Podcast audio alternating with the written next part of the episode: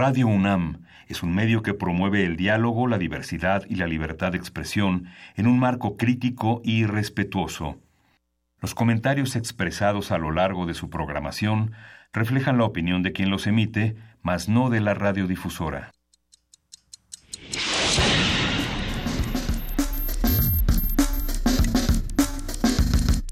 Primer movimiento. El mundo desde la universidad.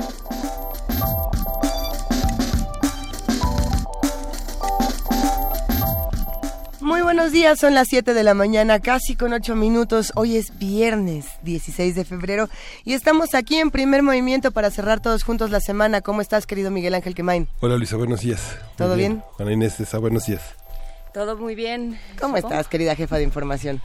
Eh, bien, pues escuchando eh, las notas y los, las coberturas que se han hecho de este horror que se llevó a cabo en una en una escuela en Florida.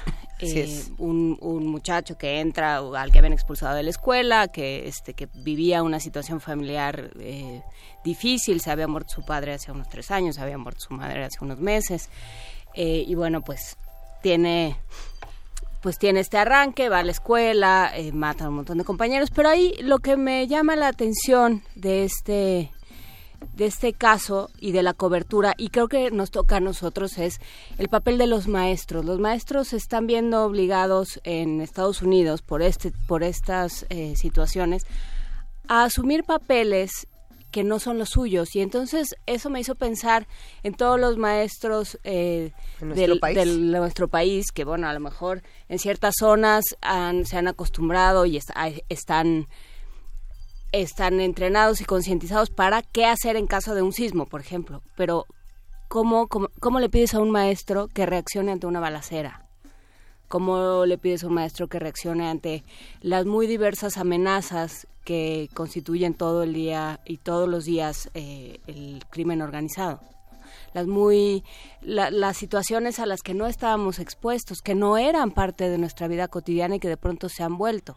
Entonces creo que también esa otra parte, no que la escuela ya no sea un sitio seguro para muchos niños en nuestro país que tengan que cerrar, como sucede en Guerrero de manera tan cotidiana por causa de la violencia. Podemos discutirlo eh, muchas cosas y hay mucho que discutir sobre el caso de Florida, pero creo que también eh, hay una parte donde tenemos que voltear a ver qué tan seguras son nuestras escuelas y qué tanto realmente constituyen un espacio donde podemos construir otro país que eso también nos sirva de reflexión, así exactamente como lo dices, querida Juana Inés, para pensar qué queremos de nuestra universidad, donde tenemos las mismas discusiones y los mismos temas que se reproducen como esta ciudad dentro de la ciudad. Y pues que se quede la reflexión abierta para todos los que hacen comunidad con nosotros. Sí, qué tema tan difícil. Rompes mi corazón, pero pues sí, pues se tiene que hablar. O sea, se tiene que hablar. En las, en las crónicas que hacen los diversos reporteros, y hay hay una crónica que hizo uno de los alumnos, que es del taller de periodismo, que sacó un, su teléfono celular, estaban todos escondidos en un closet y les empieza a preguntar a sus compañeros, ¿tú qué dirías? ¿Qué es lo último que dirías? Eh, ¿Qué sientes? ¿Cómo, ¿Qué opinas de lo que está sucediendo? Y varias de esas grabaciones se han ido, se han ido filtrando a la prensa y lo que sorprende es el papel que juegan los maestros en la contención y en la protección de los alumnos pues seguramente no, no es un escenario que contemples al momento de decir quiero ser maestro, igual que en Guerrero o en Veracruz o en tantísimos otros lugares de este país, no, no contemplas qué vamos a hacer en caso de que haya una balacera o de que en un paseo escolar te toque fuego cruzado o cualquiera de los escenarios espeluznantes con los que se puede uno topar, ¿no? Entonces, bueno, pues sí, creo que esa es una, una forma de, de, traer, de traer esta reflexión que pues, por otro lado tampoco es eh, es la reflexión que tendrá que ser Estados Unidos, pero nos toca también una parte a nosotros. Que nos toque a nosotros, y si no, se, si, si no se dice aquí Miguel Ángel, ¿dónde lo vamos a decir? Sí, desde finales de los 90 hay una serie de operativos en las escuelas primarias y secundarias tratando de desarmar y tratando de vigilar toda la periferia escolar. Sin embargo, hemos visto que muchos eh, periodistas fundamentalmente han sido asesinados a la hora de ir a dejar a sus hijos en medio de la puerta de la escuela y esta y esta cuestión sobre la seguridad sobre la que alerta Juan Inés es algo imprescindible. Yo no sé si ha bajado en realidad la cobertura que estaba tan intensa hace algunos años sobre sobre las escuelas pero siempre por lo menos hay una patrulla pues sí, pero... y en algunos lugares de la ciudad la vigilancia de armas. Sin embargo, se reporta en muchas escuelas, sobre todo del oriente y del norte de la ciudad, este alumnos que portan armas. Y, directores muy asustados porque si se las retienen, las represalias con los familiares de esos niños son muy fuertes. Son muy fuertes y ahí tienes, yo creo que un punto bastante poderoso, querido Miguel Ángel, y ojalá que las patrullas que estuvieran afuera de estas escuelas no desaparecieran a los jóvenes, que es algo que se está discutiendo de esta misma universidad. Son temas muy complicados, muy complicados y por lo mismo hoy los vamos a combatir con cultura, con arte, con mucho sentido del humor a través de la pintura y a través de otras manifestaciones artísticas. ¿Con qué arrancaremos esta mañana? Vamos a tener la presencia de Erika Martínez, vamos a conversar con ella a propósito de Divertimentos Diario en el diario, los dibujos de Erika Martínez que publicó Almadía y que permite la oportunidad de pensar el papel de la caricatura, la ilustración y la pintura en nuestras artes gráficas. Así es, vamos a contar también con un radioteatro sorpresa. ¡Yay! Quédense con nosotros porque va a estar muy bueno. Vamos a tener en la nota nacional Migración, DACA, México y otros temas urgentes con la doctora Elisa Ortega Velázquez. Ella es investigadora del Instituto de Investigaciones Jurídicas de la UNAM y ella es experta en Derecho y Migración. Vamos a hablar de todos estos temas. Vamos a abordar también las Olimpiadas de Invierno desde otro punto de vista y es justamente el de la dimensión política. Hablaremos con el doctor Adolfo Laborde, analista internacional y profesor investigador de la Facultad de Economía y Negocios de la Universidad Anáhuac vamos a tener la poesía necesaria contigo. Hoy me toca. El viernes, ya. Estoy lista. Bueno, no. Sí, está lista. Sí, estoy lista. Yo tengo una propuesta, pero me gustaría que los que hacen comunidad con nosotros nos escriban en arroba PMovimiento y nos cuenten qué quieren escuchar. Tenemos también por ahí una mesa. Tenemos una mesa dedicada a los conceptos que tenemos de pareja. ¿Qué clase de pareja? ¿Qué clase de, de vínculo sentimental?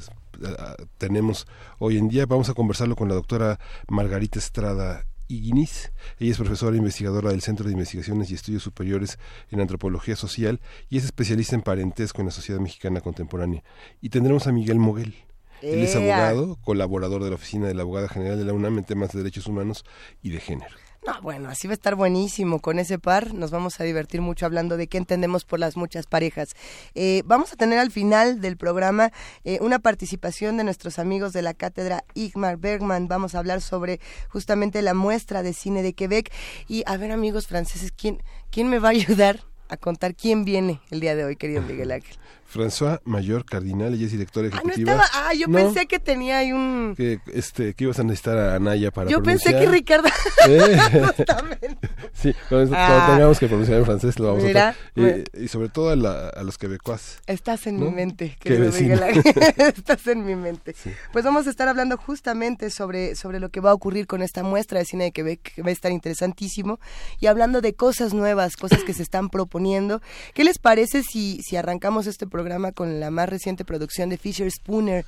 Eh, Fisher Spooner, y bueno, ya ven que al principio de los viernes siempre ponemos música nueva, es quizá uno de los mayores exponentes de electroclash en Nueva York, en, eh, por ahí de los años 90 y de principio de los años 2000, la escena de Nueva York de los club kids y de los jóvenes que salían a tener mucha crítica política a través del baile, a través de, de la música electrónica, lo cual se antoja como algo extraño y que no ocurría antes de esa época, pues estaba liderada principalmente por Fisher Spooner, por Miss Keating, hablaríamos de, otros exponentes importantísimos, pero Fisher Spooner acaba de sacar un nuevo disco que se llama Sir a principios de este año y el nuevo video Top Brasil hace una crítica a los medios, hace una crítica política interesante y además tiene muchos desnudos en el video muy ah, transgresores, no son violentos, son muy transgresores, muy interesantes. Así que vamos a escuchar Top Brasil de Fisher Spooner.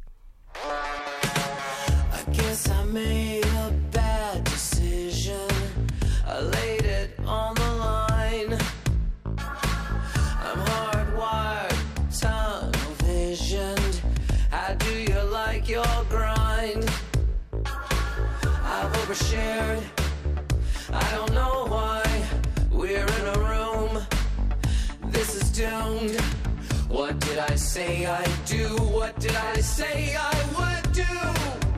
Take it, take it all the way.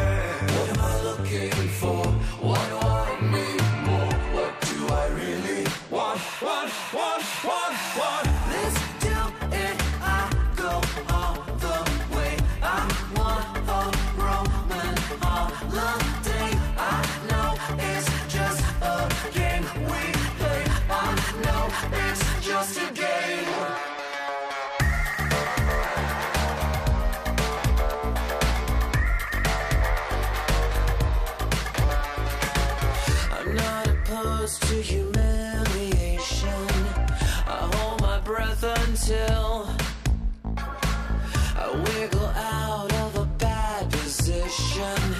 I call it top Brazil. Top up. Take it, take it, take it all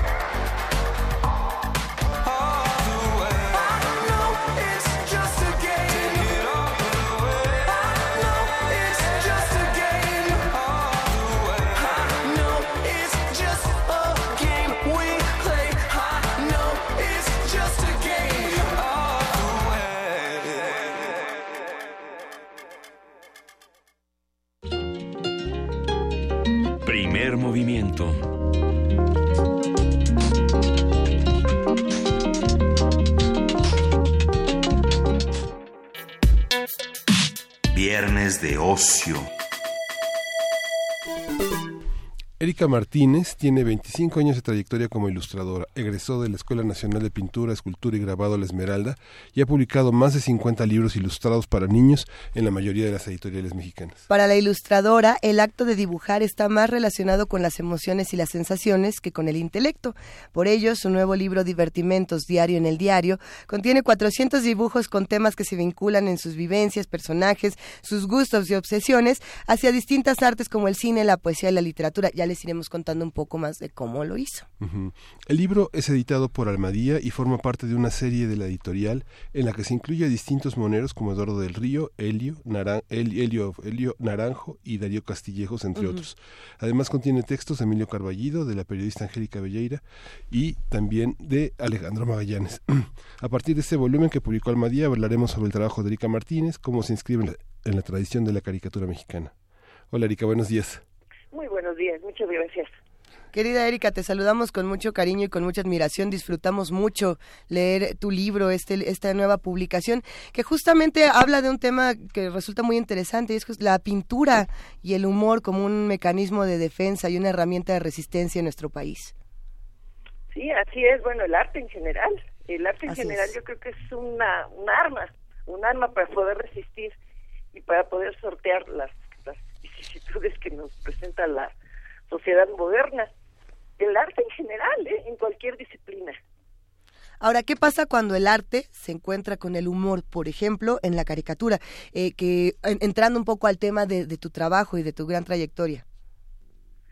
Bueno, pues también es un, un elemento más para poder decir, para poder eh, proyectar, para poder expresarse. Y, y bueno, en este caso que son, son dibujos sin tanto sentido político, tienen más otro objetivo, tienen más el objetivo del gozo, el objetivo de del arte en sí mismo, sin, sin mucha am, proyección pol- de tipo política como en el caso de los otros libros de la misma serie. Entonces, bueno, digamos que este libro es el primero que se hace de dibujos y también soy la primera mujer que forma parte de esta serie, de esta serie de libros por los que está apostando Editorial Almadía, Ujú. Tú has que estado... también se salen un poco de lo que Editorial Almadía eh, publica, porque Editorial Almadía publica más novelas y cuentos. Justamente, Erika, platícanos un poco de qué pasa con esta colección y por qué es tan relevante eh, que Almadía le está dando completamente la vuelta a lo que estaba haciendo anteriormente, hasta en cuestiones de diseño. Bueno, tuvo una relación muy cercana con el maestro Rius y de ahí surge la idea de empezar a hacer esta serie de libros que tienen además otro formato que no habían hecho tanto en Almadía, que es un formato más rectangular pero más eh, en vertical. Eh, Y a partir del primer libro que se hace de Rius, que estuvo viviendo en Oaxaca por un tiempo, y bueno, Editorial Almadía tiene su sede, digamos que en Oaxaca. Y, y después de este libro comienzan a hacer de otros autores, dibujantes importantes. Entonces hacen uno de Naranjo, Sí. eh, que también está participando ahí Juan Villoro, con una serie de fábulas políticas. Después hacen el de Darío Castillejos, hacen el de Ángel Boligán, hacen uno de Ross, hacen uno de Ram y bueno, hacen el mío. Y entonces es- esta serie de libros pues están ahí disponibles para quien los quiera ir adquiriendo, pero son ciertamente pues libros de dibujos, de dibujantes. La tradición de la publicación de libros de dibujos no es una no es una tradición muy rica en México y casi prácticamente todos los moneros que participan en esta colección son extraordinarios dibujantes. Tal vez eh, uno de los eh, más poderosos, menos cercano a la caricatura es Bolligan, a pesar de que sus dibujos son muy eh, alusivos a temas políticos y a paradojas morales y políticas y éticas, ¿no? Pero en el caso de, en el caso de esta reunión de dibujos, ¿cómo, ¿cómo funcionó Erika, tú ya te habías enfrentado a este a este tema tan difícil eh, porque colaboraste muy cercanamente con este libro que se hizo de Naranjo y elegir sobre tantos dibujos, sobre tantas caricaturas fue muy difícil. ¿Cómo elegiste todos estos dibujos? Muchos de ellos me imagino que son inéditos, prácticamente. Bueno, Poco poco conocidos algunos, ¿no? Más que inéditos. Son, son dibujos poco conocidos. Es- esta serie de dibujos se publicaron diario en los diarios, por el, de ahí el título del libro. Se publicaron diario, diario en los diarios entre 1994 y 1997. Ilustraban las carteleras televisivas de un canal, De Canal 11. de Canal 11. Sí, sí, sí. Estuvieron saliendo por dos años y medio y bueno, ahí fue donde se conocieron, aunque yo no firmaba, nada más firmaba EM, por cuestiones me imagino que de diseño del mismo periódico y del formato en el que salían. Salían en blanco y negro y bueno, después estuvieron eh, extraviados, se puede decir, como unos 10 años. Y un día me hablaron por teléfono del canal y me dijeron, bueno, encontramos esta serie de dibujos queremos saber si son tuyos. Nos, nos dijeron que eran tuyos, dije, sí, sí son míos. Y me dijeron, bueno, pues te los vamos a regresar, los originales, después de 10 años. Llévatelos. los regresaron y a mí me dio mucho gusto verlos de nuevo. y entonces dije, bueno, ¿y por qué no hacer un libro con este material? Que es además un, un material en el que me salgo mucho de la zona de confort o me salgo mucho de lo que yo estoy acostumbrada a hacer como ilustradora. Entonces son, son dibujos mucho más sueltos, mucho más de primera intención, sin trazar con lápiz previamente, porque bueno, esa era una de las condiciones que me pedían, que fueran dibujos a línea y que fuera una línea muy suelta, que corría de una manera muy rápida. Y se ve la rapidez en, en el trazo y se ve también el, el defecto del, del, del dibujo. Y bueno, pues también se ven las cualidades de, de ciertos conceptos que tienen que ver con lo que es dibujar, porque no para todos los artistas es lo mismo, el mismo concepto sobre, sobre el dibujo, ¿no? Hay dibujo académico, hay dibujo de volumen, hay dibujo lineal. Entonces, bueno, esto es, esto es un concepto muy particular sobre, sobre lo que es el dibujo y enfocado al arte de esta manera. Encontrarte 10 años después con esos dibujos y recogerlos eh, te obligó también a, a- a mirarte a ti misma sobre la prisa de los diarios y la capacidad de reaccionar frente a los propios temas que se te van ofreciendo, como el tema de la pareja es uno de los temas que yo creo que aborda por lo menos la tercera parte del libro. La otra parte son las, la, la vida en conjunto, la vida en grupo, la vida de las mujeres conjuntas, la vida de los animales junto con las personas, las fábulas. ¿Cómo, cómo, cómo está organizado? ¿Qué se va a encontrar el lector? ¿Qué guía de lectura podríamos ofrecer si ya participaste tan activamente en la edición? ¿Con qué nos encontramos, eh, Erika? Sí, el diseño es de Alejandro Magallanes. Es, digamos, el diseñador oficial en Almadía. Entonces, él ayudó mucho a hacer la clasificación de los dibujos por tema y eso le dio un sentido al libro. Al clasificarlos de esta manera, entonces el libro tiene otra lectura. Es decir, él, él organizó por temas de parejas, por temas de mujeres, por temas de música, por temas que tienen que ver con la alegoría, con la poesía, con el cine. Entonces, de esta manera lo podemos ir viendo, como eso, como un almanaque, como un compendio. Y es mucho más fácil la lectura. Por ejemplo, hay muchas cosas que tienen que ver con la pareja, que son irónicas, que son sarcásticas y que, bueno, están cargadas de, de humor. Las mujeres son muy importantes, pero no desde el punto de vista feminista, desde el punto de vista femenino, pero visto desde afuera. Es decir, cómo la sociedad nos percibe a veces a las mujeres.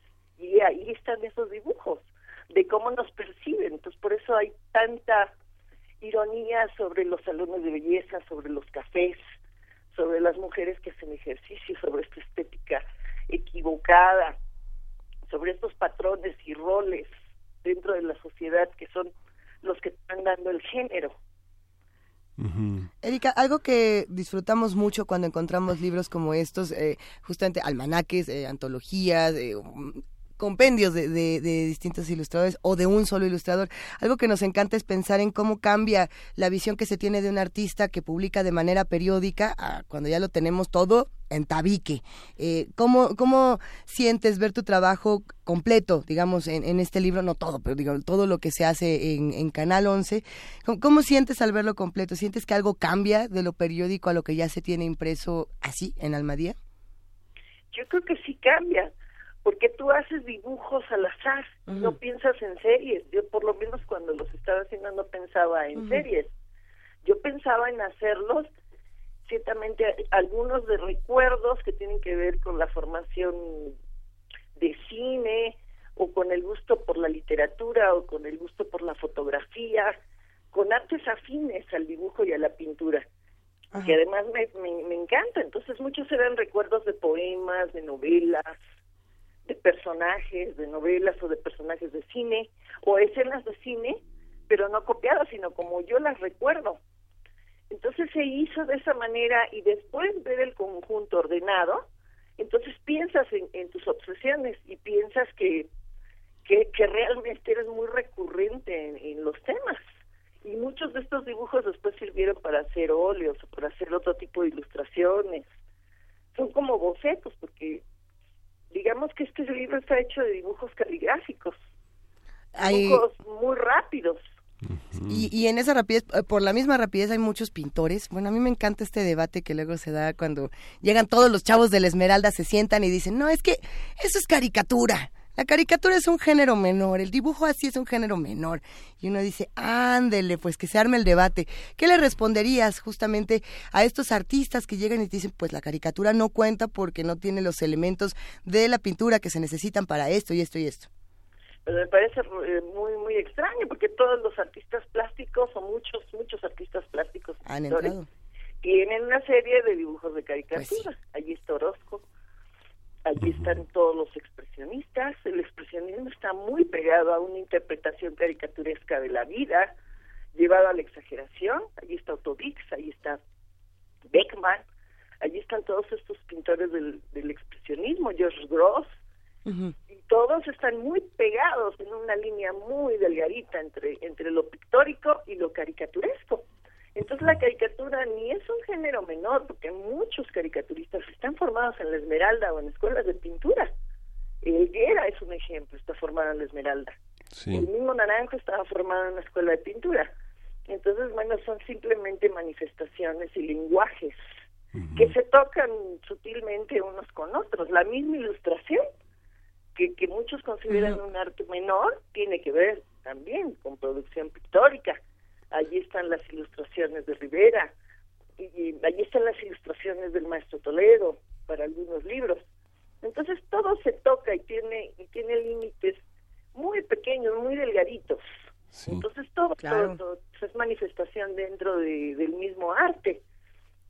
La, la, también, también planteé el tema de los géneros, porque finalmente, no sé, yo te imagino eh, for, for, formando parte de un paisaje en el que la amistad y la cercanía con Rius, con Aranjo, con Elguera, con todo con Darío Castillejos, con todo este conjunto de dibujantes y caricaturistas, inclinó la balanza a que algunos de ellos se dedicaran más a la caricatura o algunos a la ilustración. Tú tal vez eres la más artista del grupo en el sentido en el que has hecho muchísima ilustración, muchos, muchos ilustradores te ven como una maestra de pintura, pero algunos pintores te ven como ilustradora y algunos periodistas te ven como caricaturista.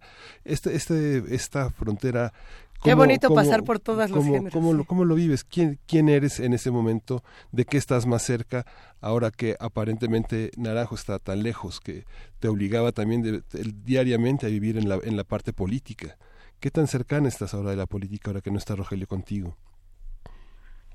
Pues fíjate que sí estoy cercana a la política y, me interesa, me interesa leerlo y me interesa pues, estar enterada de qué es lo que está sucediendo en mi país pero ya de una manera tan cotidiana, ¿no? Porque con él, bueno, pues me ponía a desayunar y a leer los diarios, sentada con él.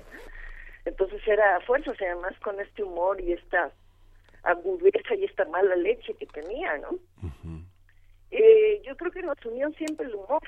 De alguna manera teníamos un humor parecido, porque recuerda que hay muchos tipos de humor y el humor no siempre empata uno con el otro. Si uno es demasiado irónico y tiene un humor mucho más pesado, pues ahí truena la cosa. Entonces tenemos un humor eh, parecido y el humor en mi caso es un poco involuntario porque es un humor que, que, que se da de manera involuntaria en el resultado de los trabajos, pero no porque yo esté planeando que el resultado de un dibujo tenga cierta eh, característica humorística, sino que al final lo ves en el resultado y dices, bueno, pues sí, en el resultado, en el conjunto de estos dibujos hay, hay humor, pero a, veces sí es de manera involuntaria. Ahora, yo entiendo que muchos artistas plásticos vean eh, la caricatura y vean la ilustración como artes menores, pero en mi caso yo hago de todo, hago, hago dibujo, he hecho, incluso me he atrevido a hacer publicaciones de cartón político en alguna época, pero bueno, yo sí hago separaciones, digamos, muy sutiles entre lo que es el dibujo, lo que es la ilustración y lo que es mi trabajo como pintora. Entonces yo también puedo hacer grandes formatos y exponer y hacer cajas y hacer una serie de, de producciones de tipo pictórico para exponer y para y para vender o simplemente para estar presente dentro de las galerías y dentro de, de mi profesión como Ay, parece ser que perdimos justamente la comunicación con Erika Martínez. Erika, ¿estás ahí? Mucha ilustración para niños. Ahí está, Erika. Erika, te perdimos por un momento. Sí, sí. Ya, ya recuperamos la comunicación. Eh, nos encantaría preguntarte, muchos admiramos profundamente tu trabajo, nos gusta muchísimo lo que haces y te seguimos. Y, y hay muchos jóvenes y muchas mujeres jóvenes que quieren arrojarse al mundo de la caricatura, que sienten, y lo hemos compartido en este espacio, que le pertenece al mundo de la pintura, que le pertenece a los hombres. Y, y, preguntan, a ver, eh, ¿qué, ¿qué, nos recomendarías? O te lo preguntamos todos, ¿qué nos recomendarías para entrarle, sobre todo a los, a los escritores jóvenes, a los pintores jóvenes, para, para llegar a donde tú has llegado? Pues no nada más trabajar, trabajar ahora el mundo de la caricatura dentro del ámbito femenino, pues sí existe, existen muchas eh, caricaturistas a nivel mundial. Quizá los temas los tratan de manera, los temas políticos los tratan un poquito de manera tangencial, entonces quizá tendrían que entrarle más directamente como a la política. Sin miedo. Sí, porque a veces lo toman como con temas feministas. O, o les daba miedo o no sé qué, qué es lo que pasa, pero pero ahí va, ahí va. ¿Cómo, ¿cómo, que lo toman con, con temas feministas? Sí, porque muchos caricaturistas lo que pretenden es eh, mostrar temas que tienen que ver con la pareja, pero desde el, desde el punto de vista feminista o con las mismas mujeres o el feminismo, así visto de manera muy purista. Pero hay caricaturistas a nivel mundial que le están entrando ya a temas políticos, a temas internacionales de política o nacionales, dependiendo del país de donde de donde provengan. Pero yo creo que ahí van y, se han ido incorporando poco a poco, como en muchas otras disciplinas, las mujeres han entrado de manera eh, lenta, pero pero ahí vamos con paso firme entrando a todo este universo no de la pintura, porque eso siempre ha existido, y del dibujo, pero sí de la caricatura. Y dentro de la ilustración hay muchísimas mujeres ilustradoras muy talentosas en México, hay muchísimas ilustradoras de muy buen nivel, de excelente nivel y es uno de los ámbitos en donde hay menos distingo entre entre un género y el otro, entre hombres y mujeres. Yo Y- creo que está muy parejito ahí en la ilustración. ¿Y hay mercado para el dibujo? Menos porque yo pienso que, que si alguna persona que tiene dinero va a adquirir una obra, pues a- a- si tiene dinero adquiere más una pintura o un grabado. Sin embargo, hay un mercado también para, para el dibujo. Y sobre todo, pues a nivel económico, no, no cuesta lo mismo un dibujo que una pintura o un grabado. ¿no? Siempre el, el dibujo pues, tiene, tiene menos elementos, incluso menos materiales. Menos materiales, entonces, bueno, pues el precio también es, es, es diferente. Sí. Pero yo creo que hay un mercado para todo, para todo, para todo, para todo, para el dibujo, para el grabado, para la pintura, incluso para la ilustración. Cuando a veces ponemos a la venta las ilustraciones, también hay personas que les gusta y Claro. van y adquieren, sí. Pues admiramos muchísimo tu trabajo, querida Erika Martínez, y nos encantó este libro, Divertimentos Diario en el Diario, los dibujos de Erika Martínez, con textos, hay que decirlo, de Emilio Carballido, Angélica Arbella y Alejandro Magallanes. Eh, lo vamos a regalar, tenemos un ejemplar y lo vamos a regalar por teléfono al 55 36 43 39 a la primera persona que llame y nos diga en qué canal o de qué canal son estos dibujos, son estas ilustraciones, estas caricaturas que pertenecían a la cartelera. Erika, te abrazamos con muchísimo cariño. Muchísimas gracias, muchísimas gracias a ustedes y bueno, pues ojalá les guste al público y lo, y lo adquieran. Así Les será. agradezco mucho la entrevista. Pues todos entrarle a los títulos de Almadía, aquí tenemos este y revisen toda la colección que está buenísima. ¿Cómo despediremos esta conversación, Miguel Ángel? Con una conga pasajera, interpretada por Yusa. Como las caricaturas. ¿Sí? Todo tan pasajero. Todo lo que pasa rosa mi nariz, como si fuera cosa pasajera, mariposa que voló, vestida de miel sobre la marea.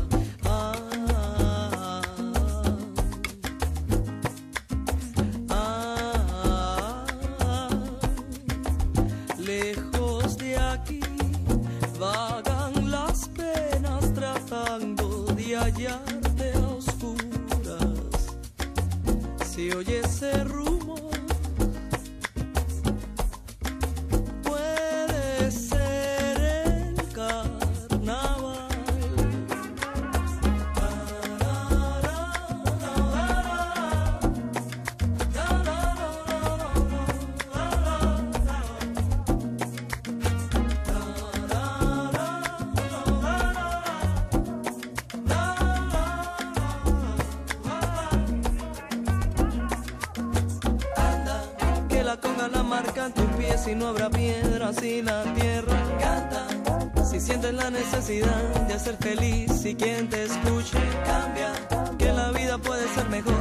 el amor el que se impone.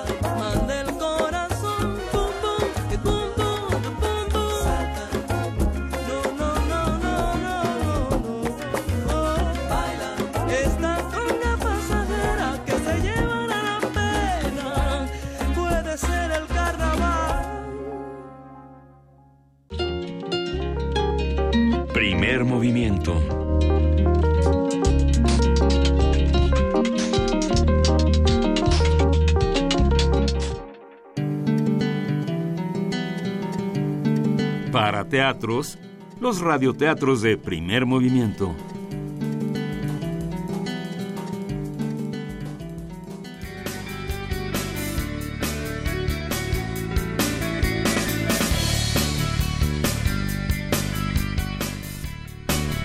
Los cocodrilos copiones de David Bedford, ilustrado por Emily Bolam, publicado por Ecaré.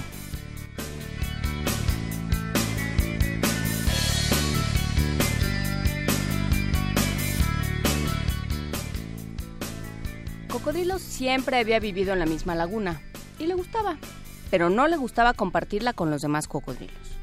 Cada vez que se movía, se tropezaba con uno, y cuando alguien se movía, lo tropezaban a él. Estos cocodrilos siempre me empujan. Tú nos empujas a nosotros. La laguna estaba tan abarrotada que Cocodrilo salió a buscar otro lugar donde vivir. La nueva laguna de Cocodrilo era lodosa y resbalosa. Cocodrilo disfrutaba resbalándose y revolcándose. Pero cuando los otros cocodrilos vieron lo que Cocodrilo estaba haciendo, También empezaron a resbalarse y a revolcarse.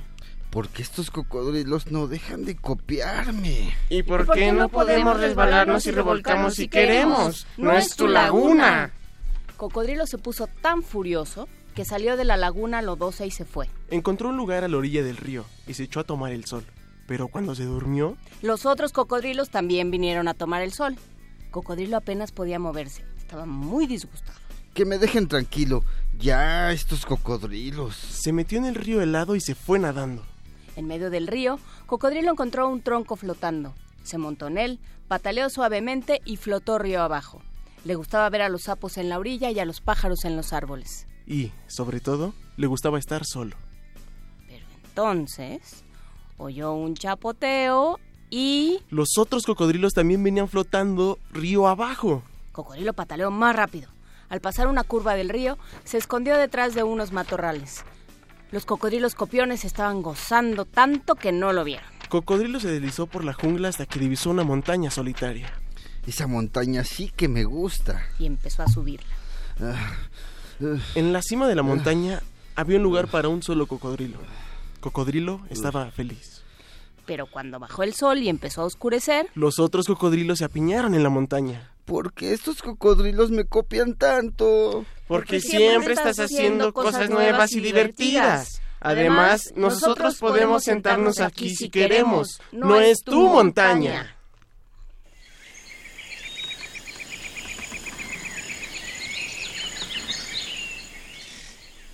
Cocodrilo esperó hasta que los demás se durmieran. Entonces se escabulló en silencio. De regreso a su laguna, nadó por todas partes y no se tropezó con nadie. No se había dado cuenta que su laguna era tan grande. Cocodrilo sintió frío. Se acordó de cuando la laguna estaba llena de un tibio montón de cocodrilos roncando. Ahora estaba solo en la laguna desierta. Ojalá estuvieran aquí mis amigos. ¡Sorpresa! Los otros cocodrilos se reían, se tropezaban y se revolcaban. Cocodrilo se sintió dichoso. Decidió que no estaba tan mal compartir su laguna con los demás cocodrilos, aunque estuvieran un poco apretujados, Pero algunas veces le gustaba escaparse, y hacer cosas solo. antes de que los demás lo encontraran.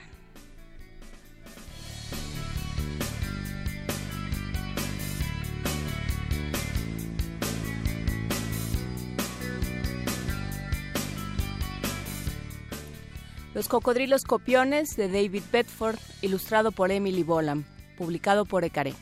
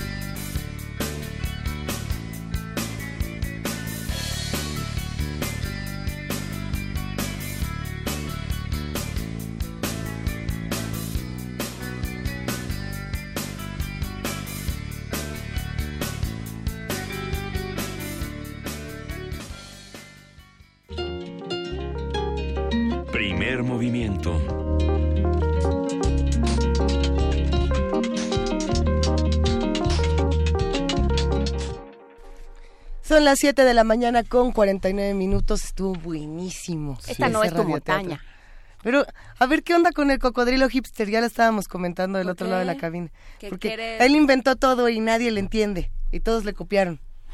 Sí, por eso lo dejan solo, ya ves cómo le va. Ándele. No, funcionamos mejor en comunidad y por lo mismo saludamos a todos los que están haciendo comunidad con nosotros en arroba P Movimiento, en Diagonal Primer Movimiento UNAM y en el teléfono 55 36 43 39. Hay que decir que el libro de Erika Martínez ya se fue.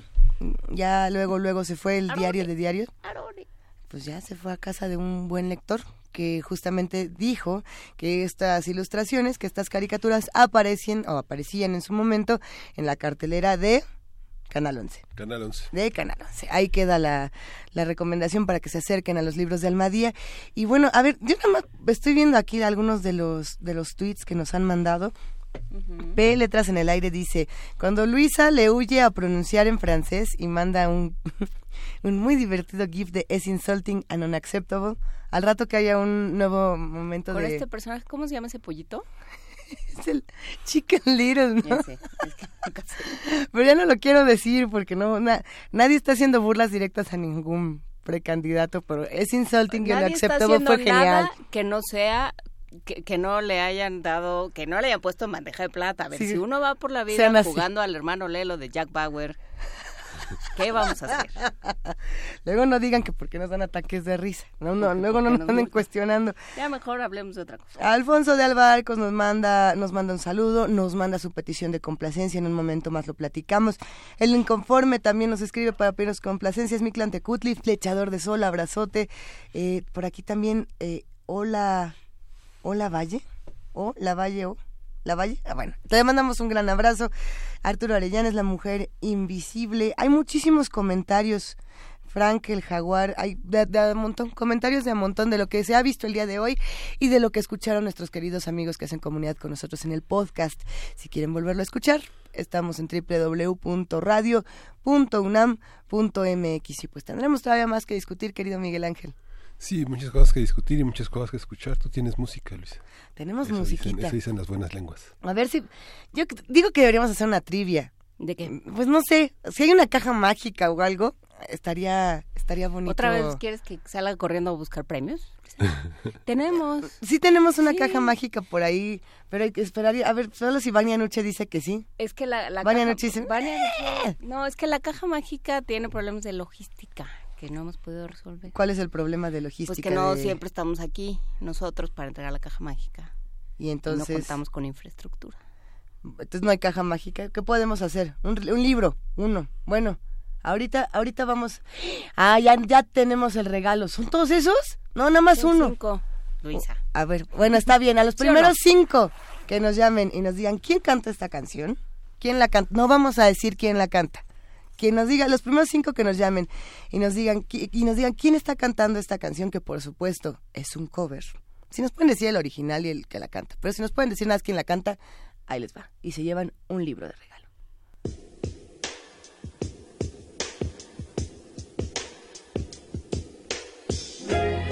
You ever want something that you know you shouldn't have? The more you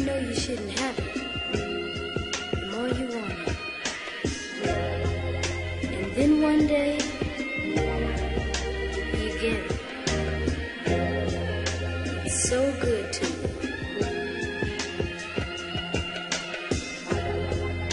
But it's just like my girl when she's around, I just feel so good. So good. But right now, I just feel cold. So cold.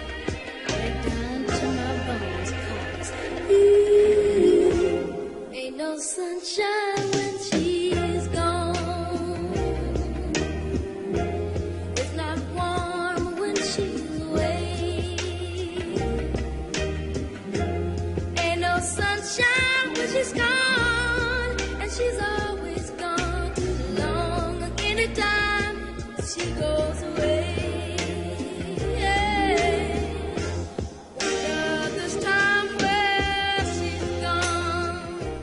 Respuestas confundidas, no se preocupen, vamos a darles algunas pistas. No es Toña la Negra. No. Esta canción fue lanzada en 1972 en el álbum Got to Be There. Eh, la persona que la canta estaba en su infancia, es una persona joven en ese momento.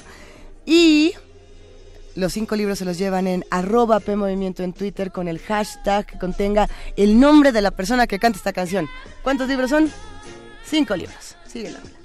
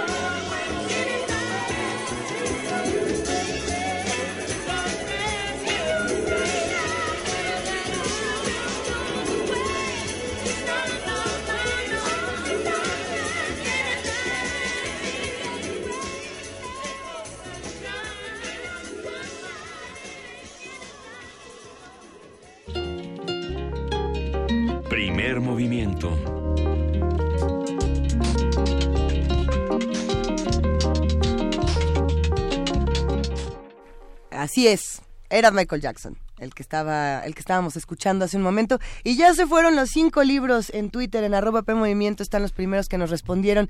Y se van a llevar, nada más y nada menos, querido Miguel Ángel.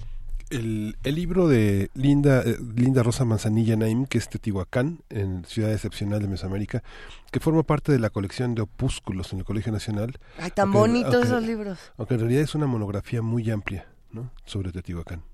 Esta, esta mujer, esta, esta gran investigadora estuvo con nosotros. Esta semana conversamos semana. con ella sobre Teotihuacán, los mitos que rodean a esta, a esta entidad eh, de 22 kilómetros de cuadrados alrededor de una, de una extraordinaria influencia en Mesoamérica. ¿no? Hablamos con Linda Manzanilla el martes pasado, justamente pueden buscar su, eh, su podcast.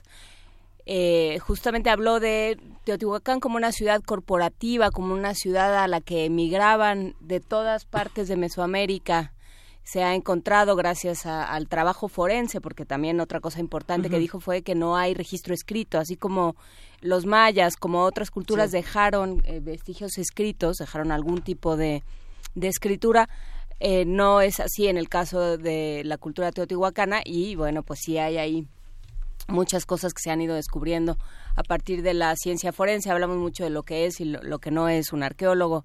Fue una conversación realmente interesante, así es que vale la pena regresar a ese podcast. Y, y también comentábamos fuera del aire desde, desde que tuvimos esta conversación que Linda Rosa Manzanilla prácticamente se la sabe de todas, todas con Teotihuacán. Es la gran bibliografía. Si uno quiere aprender algo de Teotihuacán y no la ha leído, pues ahora es cuando. Y qué mejor que hacerlo partiendo de un vestigio arqueológico como puede ser Ain't No Sunshine, interpretada por Michael Jackson. Eh, por ahí nos preguntaban, bueno, ¿y entonces quién era el original? Ain't No Sunshine es una canción originalmente compuesta por Bill Withers. Aparecía en su álbum debut, esto justo un añito antes de que, de que Michael Jackson la, la, la volviera un hit bueno, era un hit desde hace un añito con Bill Withers, cuando apareció en el álbum Just As I Am. Eh, esta canción está incluida entre las 500 mejores, según la revista Rolling Stone. ¿Recuerdan este, este ejemplar cuando salieron las 500 mejores canciones y que se armó un, un gran pleito cuando de pronto dijeron que The Verve estaba por ahí? Así que le, justamente con esta canción Bittersweet Symphony que los Rolling Stones dijeron, pues es que nos la robaron y bueno, se armó ahí un... Ey, nadie se está robando.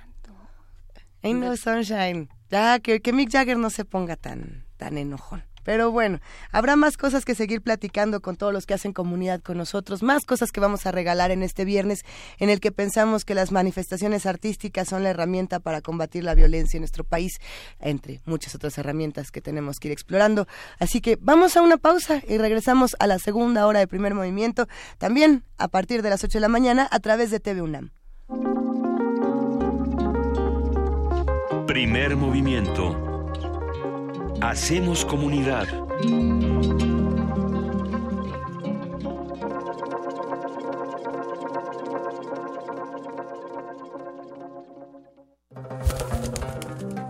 Como cada año, el centro histórico de la ciudad se convierte en el nido de los libros. Sigue a la bandada de las letras en Parvadas de Papel. Transmisión especial en vivo desde la 39 Feria Internacional del Libro del Palacio de Minería. Del 22 al 25 de febrero y del 2 al 5 de marzo a las 17 horas por el 96.1 de FM. Escritores, editores, librófagos y amantes de la palabra revolotearán en tus oídos. Radio UNAM, experiencia sonora y literaria. En la escuela te enseñan a cumplir. Cumplir con las responsabilidades, cumplir con el uniforme, cumplir con la tarea y con la asistencia. No nos pueden obligar a cumplir con una cuota escolar que es voluntaria si no la podemos pagar. El Partido Verde logró modificar y hacer cumplir la Ley General de Educación para que ningún niño pierda la posibilidad de educarse por verse obligado a pagar una cuota voluntaria. Acabamos con la práctica ilegal de las cuotas obligatorias. Cumplir es nuestra misión. Partido Verde. Propaganda institucional del Partido Verde. PRD, Izquierda Hoy. Somos la izquierda que se identifica con las y los jóvenes, convencidos de lo que creemos, porque cuando dicen desigualdad, reclamamos igualdad. Cuando dicen jerarquía, reivindicamos la equidad. Cuando imponen control, decimos respeto a la diversidad. Y cuando hay abusos, exigimos nuestros derechos, los de todas y todos, sin distinciones. Estas son nuestras causas, es la actitud con la que vivimos. Hoy es nuestro tiempo y estamos seguros de una cosa. Somos la izquierda de hoy. Hablemos claro. Todas y todos tenemos que actuar juntos y decidir lo mejor para México. A nosotros nos toca votar libremente. Es por eso que tenemos que estar bien informados y los medios de comunicación deben colaborar para que así sea. Los partidos deben respetar las reglas y quienes resulten electos deben responder a la confianza de las y los mexicanos. Para tener el país que queremos, todos debemos hacer lo que nos toca. INE. Resistir está en la naturaleza humana. En todo aquello que hemos creado para nuestro cuerpo y nuestro espíritu. En la libertad de nuestros sentidos y el derecho a nuestros pensamientos. En nuestra capacidad de ser responsables y en el gusto de entretenernos. Tenemos un legado que mantener y nuestra tripulación cumple su misión con honor. Resistencia modulada. De lunes a viernes, de las 20 a las 23 horas, por el 96.1 de FM, Radio UNAM. Experiencia sonora. Para tener el México que queremos hay que decidir. Para poder decidir tenemos que participar. Y para participar hay que recoger nuestra credencial para votar. Recuerda que el 16 de abril es la fecha límite para recoger tu credencial en el módulo del INE donde hiciste el trámite. Porque mi país me importa, yo ya estoy listo para votar en las próximas elecciones. Instituto Nacional Electoral, INE. ¿Qué dijiste? Otra vez estos con su canción. Lo que no sabes del movimiento naranja es que llevamos tres años luchando por eliminar las pensiones de los expresidentes, que fuimos los únicos en votar en contra todas las reformas del gasolinazo. Y que también hemos sido los únicos en renunciar a bonos y privilegios y luchar contra el despilfarro. Sé parte de este movimiento.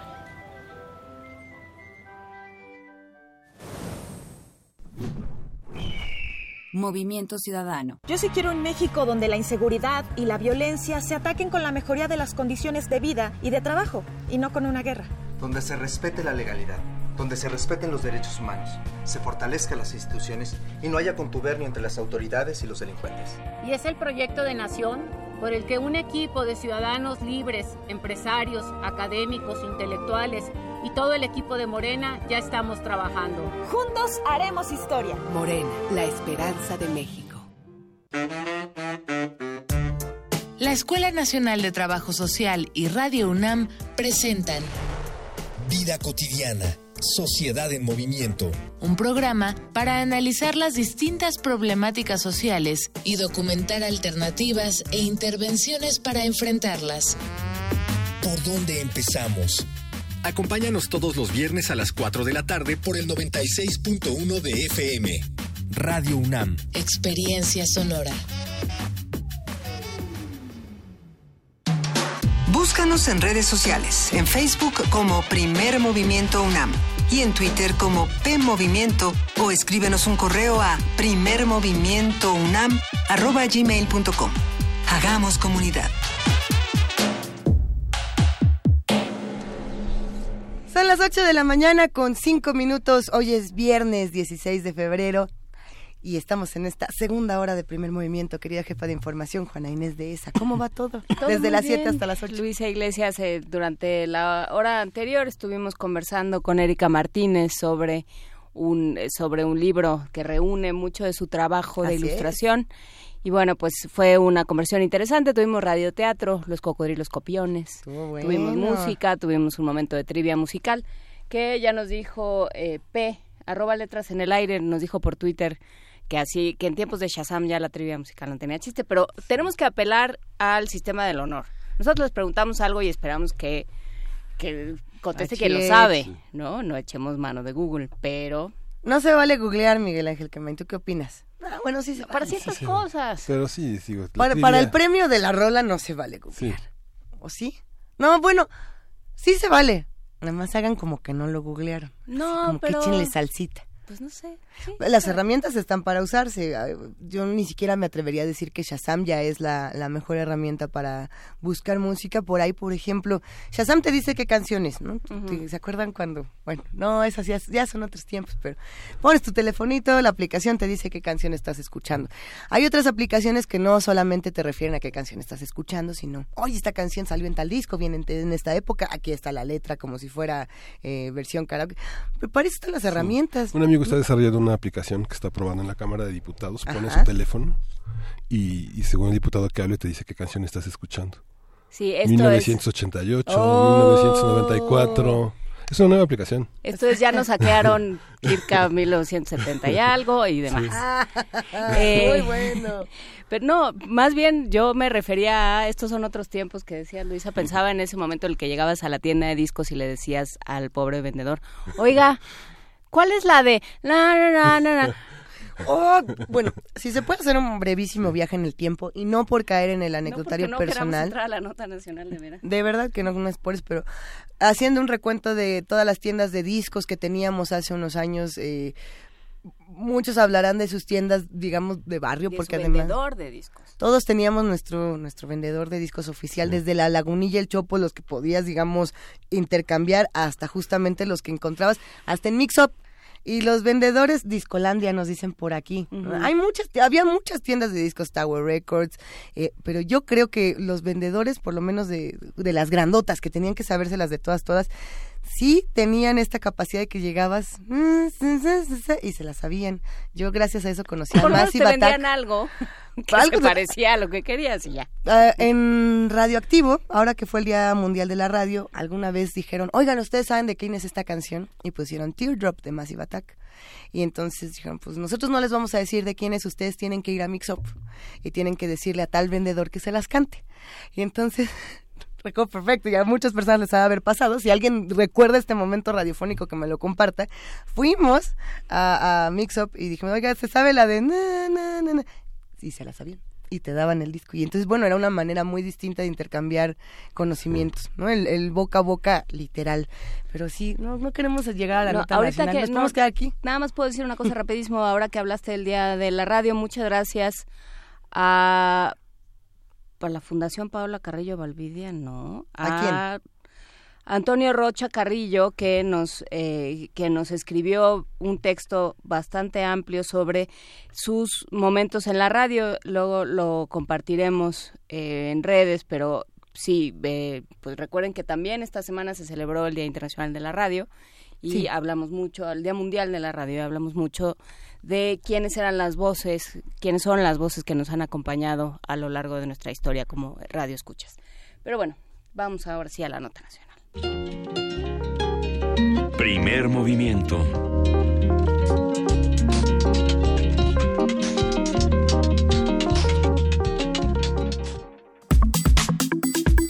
Nota nacional.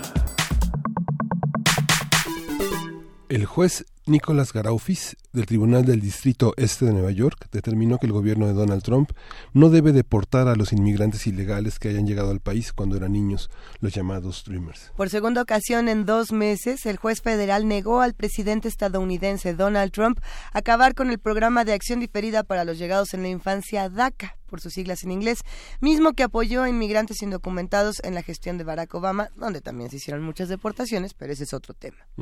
A partir del trabajo del Instituto de Investigaciones Jurídicas sobre temas migratorios, vamos a hablar de DACA, las perspectivas para México y la responsabilidad del Estado mexicano en la protección de los migrantes. Para ello está la doctora Elisa Ortega Velázquez, investigadora del Instituto de Investigaciones Jurídicas de la UNAM y es experta en Derecho y Migración. Buenos días, eh, doctora Ortega, ¿cómo está? Hola, ¿qué tal? Buenos días, tanto gusto. Pónganos al día sobre este tema desde el punto de vista jurídico. ¿Cómo, cómo, cómo estamos? Pues bueno, eh, en realidad tenemos un panorama súper cambiante. Este, esta nueva decisión es de este martes.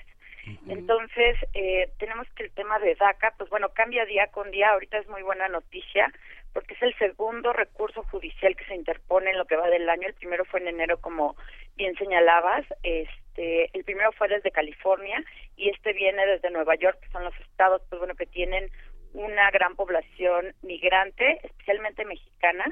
Entonces, eh, pues bueno, los efectos que tiene la interposición de este recurso, que en inglés Ujú. es injunction, es suspender el término que había puesto Donald Trump para el 5 de marzo del programa DACA. Ahora, eh, el tema es que no es que no pueda terminar el programa DACA la administración de Trump. Sí lo puede terminar, pero tiene que dar razones legales y válidas para hacerlo.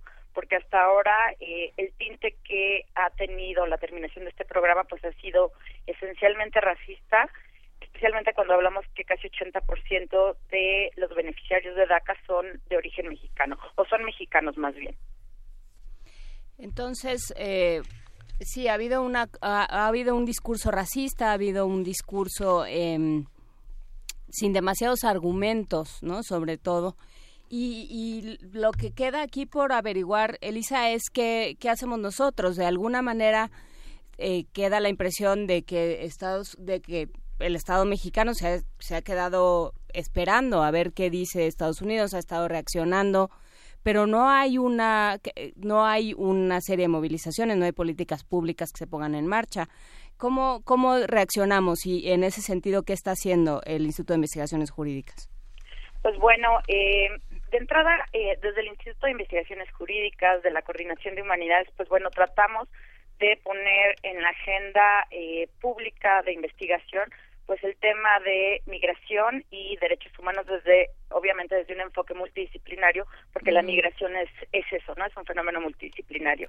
Entonces, bueno, tenemos como varias iniciativas. La primera de ellas viene la semana que viene, que es un coloquio eh, de tres días que eh, congrega a varios institutos de la Coordinación de Humanidades, también está eh, el Instituto de Geografía, pero eh, justamente la idea es debatir cómo estamos en el tema migratorio en esta era del neoconservadurismo, a propósito de eh, arribo de Trump al poder el 20 de enero del año 2017, ¿no?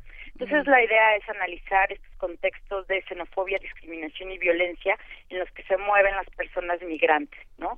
Claramente el tema de DACA este, es un tema de, de, de racismo, de, de discriminación, eh, sobre todo como porque como les decía, pues bueno, 80% son mexicanos, ¿no? Entonces, bueno, ese es este nuestro primer em, este, nuestra primera agenda este este año. Entonces, pues bueno, va a ser un coloquio muy interesante.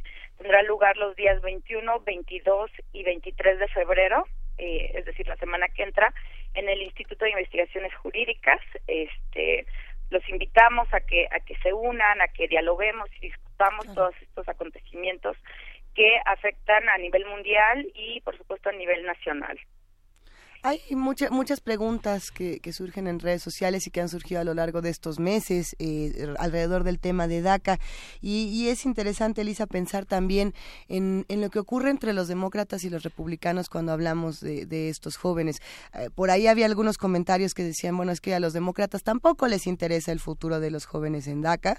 Eh, nada más están buscando tener un contrapeso y hacer una discusión con los republicanos, hacer una discusión con Donald Trump. Pero ciertamente desde la administración anterior los los demócratas no demostraron ningún interés por estos jóvenes. ¿Qué podemos decir ante eso? ¿Cómo podemos entender lo que está pasando también en la política estadounidense para entender la relación con la mexicana? Definitivamente creo que los usuarios de redes sociales tienen la razón. Eh, no es que la administración demócrata hubiera interesado demasiado eh, el bienestar de, la población migrante irregular en, Estados Unidos. Eh, lo que se está haciendo ahorita es usar como moneda de cambio a la población beneficiaria de este programa, ¿no? De DACA, tanto por la administración eh, de Trump como por eh, la oposición, ¿no? Que son los demócratas. Es lo único que se está haciendo ahorita, usarlos como moneda de cambio. Trump para eh, tener el dinero suficiente para construir el muro, el muro que ya está, pero que claro hay que hay que ampliar y los otros, pues bueno, para para oponerse, ¿no? A la administración eh, que está gobernando. Entonces, este, pues no, no, no hemos tenido ninguna acción coherente desde la administración de Obama. Lo que hemos tenido sí son un número muy importante de deportaciones, que en cifras oficiales llega a dos y medio, tres millones, pero cuando uno habla desde una perspectiva ampliada, tomando en consideración a las familias, estos números llegan hasta los cuatro millones, ¿no? Entonces, eh, pues bueno, el escenario es bastante desolador aunque eh, me parece que con estos dos recursos judiciales eh, uno empieza a ver que al menos en el vecino país del norte el, los pesos y contrapesos de, del Estado empiezan a funcionar. El Poder Judicial siempre ha sido concebido como este freno a las arbitrariedades en las que puede incurrir el Poder Ejecutivo o el Legislativo. Entonces, eh, en ese sentido es buena noticia y es buena idea este eh, o sería buena idea que más este más estados se unieran a interponer este tipo de recursos porque la realidad es que Donald Trump no dio ninguna razón eh, válida de peso legal. De hecho eh, lo, que decía ayer el juez es que fue inmoral caprichoso y arbitrario no eh, esta forma de, de decidir que que DACA termine el 5 de marzo. A ver, ¿y qué, qué hacemos con, eh, con los problemas de origen, digamos? Eh, si se están violentando, cada quien sale de su país por diferentes razones, pero sabemos, eh, Elisa Ortega, y, este, y tú me dirás si, si no, que, que muchos salen porque no hay trabajo, porque no hay oportunidades o porque piensan que, eh, que les va a ir mejor. En el caso de también de ciertas partes de México y de Centroamérica, eh, salen de sus países por cuestiones de inseguridad. Entonces, los derechos humanos de ellos ya estaban violentados. Nos podemos eh, enfurecer con DACA y podemos em, hacer todas las observaciones que, convengan para el Estado estadounidense, para los gobernantes estadounidenses, para, para el mismo Donald Trump, pero nosotros, ¿qué vamos a hacer? Pues bueno, eh, de entrada, en, en cuanto a lo primero que dices, es muy cierto que eh, buena parte de esta migración es forzada y es forzada a salir de sus regiones o países de origen por una violencia o un contexto generalizado de violencia, de pobreza y demás. Y bueno, este es el caso de los países eh, centroamericanos, pero también de México, ¿no? El caso de los países centroamericanos es aún más grave y más agudo en materia de violación de derechos humanos, porque ellos vienen de países donde de plano no, eh, el Estado de Derecho, digamos, es, es muy débil y vienen a otro país donde eh, por su calidad de migrantes, por su calidad de solicitantes de asilo, no se les dan los derechos humanos que uno pensaría eh, desde la teoría, ¿no? Que deben ser universales y demás. A estas personas se les crea un estatus jurídico ad hoc, especial, excepcional, que se vuelve la regla y, y, y la regla es que, bueno, que viven en unas condiciones de vulnerabilidad tremendas, poco acceso a derechos y más bien la regla es la violación, ¿no? De, de sus derechos humanos.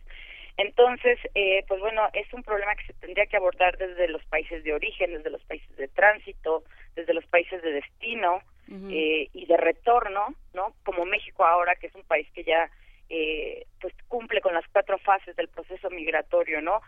México ha pasado de ser un país de tránsito a un país de, de destino, especialmente para el caso de los de, de- de las personas centroamericanas. Y esto también tiene una razón, y es que México es un país que hace de barrera, de frontera, de tapón, para que esa migración indeseada no llegue a Estados Unidos. Entonces hacemos esta tarea de, eh, de, de- de limpia o de securitización para, para Estados Unidos, ¿no? La idea es que llegue lo menos que se pueda de esta población indeseada a Estados Unidos. A ver. Esta perspectiva permite pensar, permite planear a, la- las personas que viven con, digamos, como se dice, este giro de con el alma en un hilo, pensar en los próximos, eh, el próximo año académico, en el próximo año laboral, cómo, cómo se van a desarrollar, permite pensar en, en perspectivas, está, tenemos datos en- alrededor de cómo se están comportando estos grupos tan amenazados de estudiantes, de jóvenes mexicanos. Pues bueno, eh, ahorita eh, la, hasta el día de hoy lo que tenemos es que pueden renovar, eh, los chicos de DACA pueden renovar este, su, su solicitud, no se les puede negar a raíz de la interposición de estos dos recursos judiciales, sin embargo, no se pueden aceptar nuevas solicitudes. Eso sí es, este, vamos, es, es un hecho. Pero los que ya fueron beneficiarios de DACA pueden renovar su, su solicitud. Entonces, este, pues bueno, la idea sería que sí eh, se diera una solución eh, de corte legal, de corte legislativo, es decir, una ley, porque eh, el defecto legal de origen de DACA es que fue una fue un programa eh, em- implementado por Obama de forma unilateral ah, en consecuencia de que no pudo eh, pues implementar una reforma migratoria, ¿no? La reforma migratoria que prometió en su primer periodo y que le dio buena parte del voto y del apoyo eh, latino y que en su segundo periodo pues de nueva cuenta no pudo este pasar, ¿no? Entonces, ese fue digamos la forma en que él quiso enmendar, ¿no? Este pues este fracaso, ¿no? En materia legislativa. Pero sí ese es el tema con DACA, ¿no? Es es muy contingente, es un programa eh, de- del ejecutivo y lo puede terminar el siguiente presidente, ¿no? Como es el caso de de, de Donald Trump.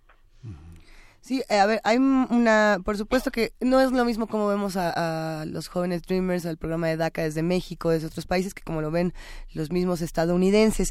Por aquí algunas de las reacciones eh, de los ciudadanos estadounidenses son polémicas y algunas son escalofriantes. Por, habí- estaba circulando una imagen desde hace ya varios días que decía que las siglas DACA eran Defiant Aliens Cheating America, algo así como los extranjeros engañando a América, Stop DACA. Eso es lo que decía la imagen y estuvo circulando por todas partes. De igual manera que la, eh, la noticia del tiroteo en Florida la tomaron eh, algunos grupos para decir, pues el estudiante que era eh, el que realizó este tiroteo era un joven de DACA. Eh, ¿Cómo ese tipo de noticias están circulando por las redes? como las fake news que circulan todos los días. Pero ¿qué, qué, es- qué es lo que está pasando? ¿Quiénes dentro de Estados Unidos están apoyando a, a estos jóvenes? ¿Qué otras voces, además de las políticas, y qué voces los están condenando? Porque una cosa es la discusión política y otra es la de los medios y otra es la de las personalidades, la de los ciudadanos y demás, Elisa. Claro, eh, pues bueno, siempre en, en, en este tipo de contextos tenemos los grupos extremistas que... Están duros. todo- sí, sobre todo a raíz de, de- del 11 de septiembre, pues bueno, cada vez que hay alguno de estos eventos que eh, desafortunadamente se vuelven cada vez más cotidianos en, en, en el acontecer estadounidense, ¿no? De tiroteos en escuelas, en preparatorias, eh, de hecho en, en jardines de niños, ¿no? Ya ya hemos tenido este tipo de acontecimientos a todos los niveles eh, educativos, ¿no?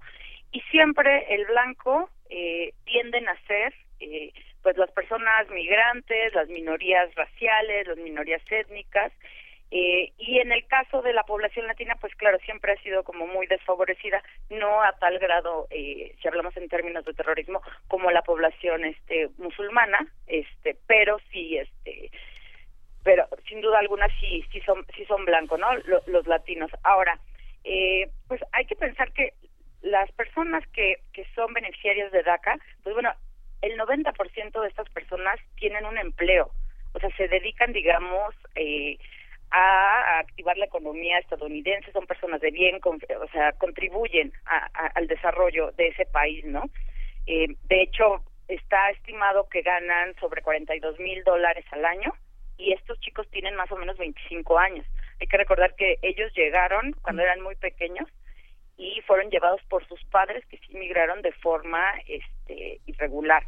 Ahora, también tiene, eh, no, no solamente en términos de lo que ganan anualmente, este, sino, pues bueno, eh, contribuyen a la economía, por ejemplo, se estima que el 65% ya tiene coche, este, el 24% tienen ya su casa, entonces, y es una población muy joven, ¿no? Es una población muy joven, calificada y económicamente activa. Entonces, en el caso definitivamente de los de DACA, pues, eh, pues más bien lo que hay que hacer es tratar de desmentir eso, pero además hay estudios muy serios. Hay un estudio de un académico que se llama Tom Wong, eh, que bueno, pues que se ha dedicado a hacer estadísticas de análisis cuantitativos este, y cualitativos al respecto. Y pues bueno, muestra cómo eh, pues esta población de DACA es, es muy productiva y, y, en, y en realidad hace mucho bien este a, Estados Unidos, ¿no? Y 80% son mexicanos, entonces este pues bueno, yo creo que hay que hay, que tratar más bien de, de, de ver estas cifras y, y, pues difundirlas y diseminarlas. Sí, y también eh, ver qué, qué está pasando adentro de México. Tú hablabas de población centroamericana, pero también ha sido muy, eh, muy visibilizado por en ciertos medios eh, la migración haitiana y de otras eh, partes del Caribe. Y eh, creo que aquí se despiertan muchas xenofobias y que, de alguna manera se, se pues están están reflejando o están haciendo espejos más bien de, de lo que sucede en Estados Unidos. O sea, la discusión de DACA, es muy fácil saber dónde está uno desde, en la discusión de DACA como mexicano, pero eh, qué estamos haciendo como, eh, como universidad, como parte de una red de universidades de toda la República, para entender que esto sucede, que esto es un fenómeno no solo multidisciplinario, sino también en, que sucede en muchas partes del mundo y en muchos niveles. ¿Qué, qué trabajos están haciendo, Elisa? Este sí, pues bueno, además del, del coloquio que les platicaba que tenemos la semana que entra, Sí. eh, tenemos un diplomado en materia de migración y derechos humanos que hasta ahora es, digamos, la única oferta que hay en, en, en materia de derechos humanos o que tenga como eje central los derechos humanos de las personas migrantes eh, y los grupos vulnerables dentro dentro de los migrantes como son niños, niñas y jóvenes, mujeres, trabajadores, población LGBT, eh, personas mayores, etcétera. Y pues bueno, este eh, diplomado es migración y derechos humanos, pero desde un enfoque multidisciplinario, ¿no? Porque la migración definitivamente no se puede estudiar este desde un solo enfoque, ¿no? Entonces, bueno, este diplomado lo tenemos en el Instituto de Investigaciones Jurídicas, empezamos el 24 de mayo, este por supuesto hay becas, descuentos y demás, entonces acérquense a, eh, al instituto o pueden ver en, en la página web del instituto eh, pues los informes y demás, este y bueno también el mes que entra, el 7 de marzo, vamos a presentar un libro, eh, esto sí es esta autopromoción porque yo lo escribí, sobre eh, derechos humanos de niños, niñas y jóvenes migrantes, ¿no? En el Sistema Interamericano de Derechos Humanos, pues bueno, yo soy abogada y sí sí trabajo mucho la migración desde el derecho, entonces este pues bueno, también están invitados, vamos a presentar el libro el 7 de marzo en jurídicas, es entrada gratuita, vamos a tener ejemplares este gratuitos para los asistentes y pues bueno, la idea es este empujar la agenda en materia migratoria y de derechos humanos y no solamente sí para nuestros nacionales en Estados Unidos, sino también para eh, las personas especialmente de Centroamérica que viven aquí en México unas condiciones terribles y que viven apartadas y exceptuadas de eh, pues de los derechos humanos, ¿no? Que, que tanto proclamamos eh, nuestra reforma en materia de derechos humanos del año 2011 y demás. Pues bueno, tenemos que a esta población, pues bueno, está como en el olvido, está está olvidada. No, bueno, está completamente a merced del crimen organizado y el desorganizado y todo aquel que quiera, porque justamente hay esta idea de, pues, no son nuestros. ¿no? Si los Claro, nuestros eh, sí. viven como viven, hay hay esta idea de, bueno, pues los los migrantes no son nuestros, ¿no? Exactamente. Entonces, bueno, pues eh, invitamos a todas estas actividades, vamos a poner los vínculos en redes y te agradecemos muchísimo, doctora Elisa Ortega del Instituto de Investigaciones Jurídicas de la UNAM, esta conversación y hacemos eh, eco de tus invitaciones. Muchas gracias, que pasen buena mañana. Tú también. Hasta luego. Hasta luego. Pues todo un tema este DACA. Eh, una de las voces que ha criticado más al gobierno de Donald Trump en, en, los últimos años, bueno, en los últimos meses, ha criticado la figura de Donald Trump en los últimos años y su presidencia en los últimos meses, es Lily Allen, por supuesto. Vamos a escuchar de Lily Allen, LDN.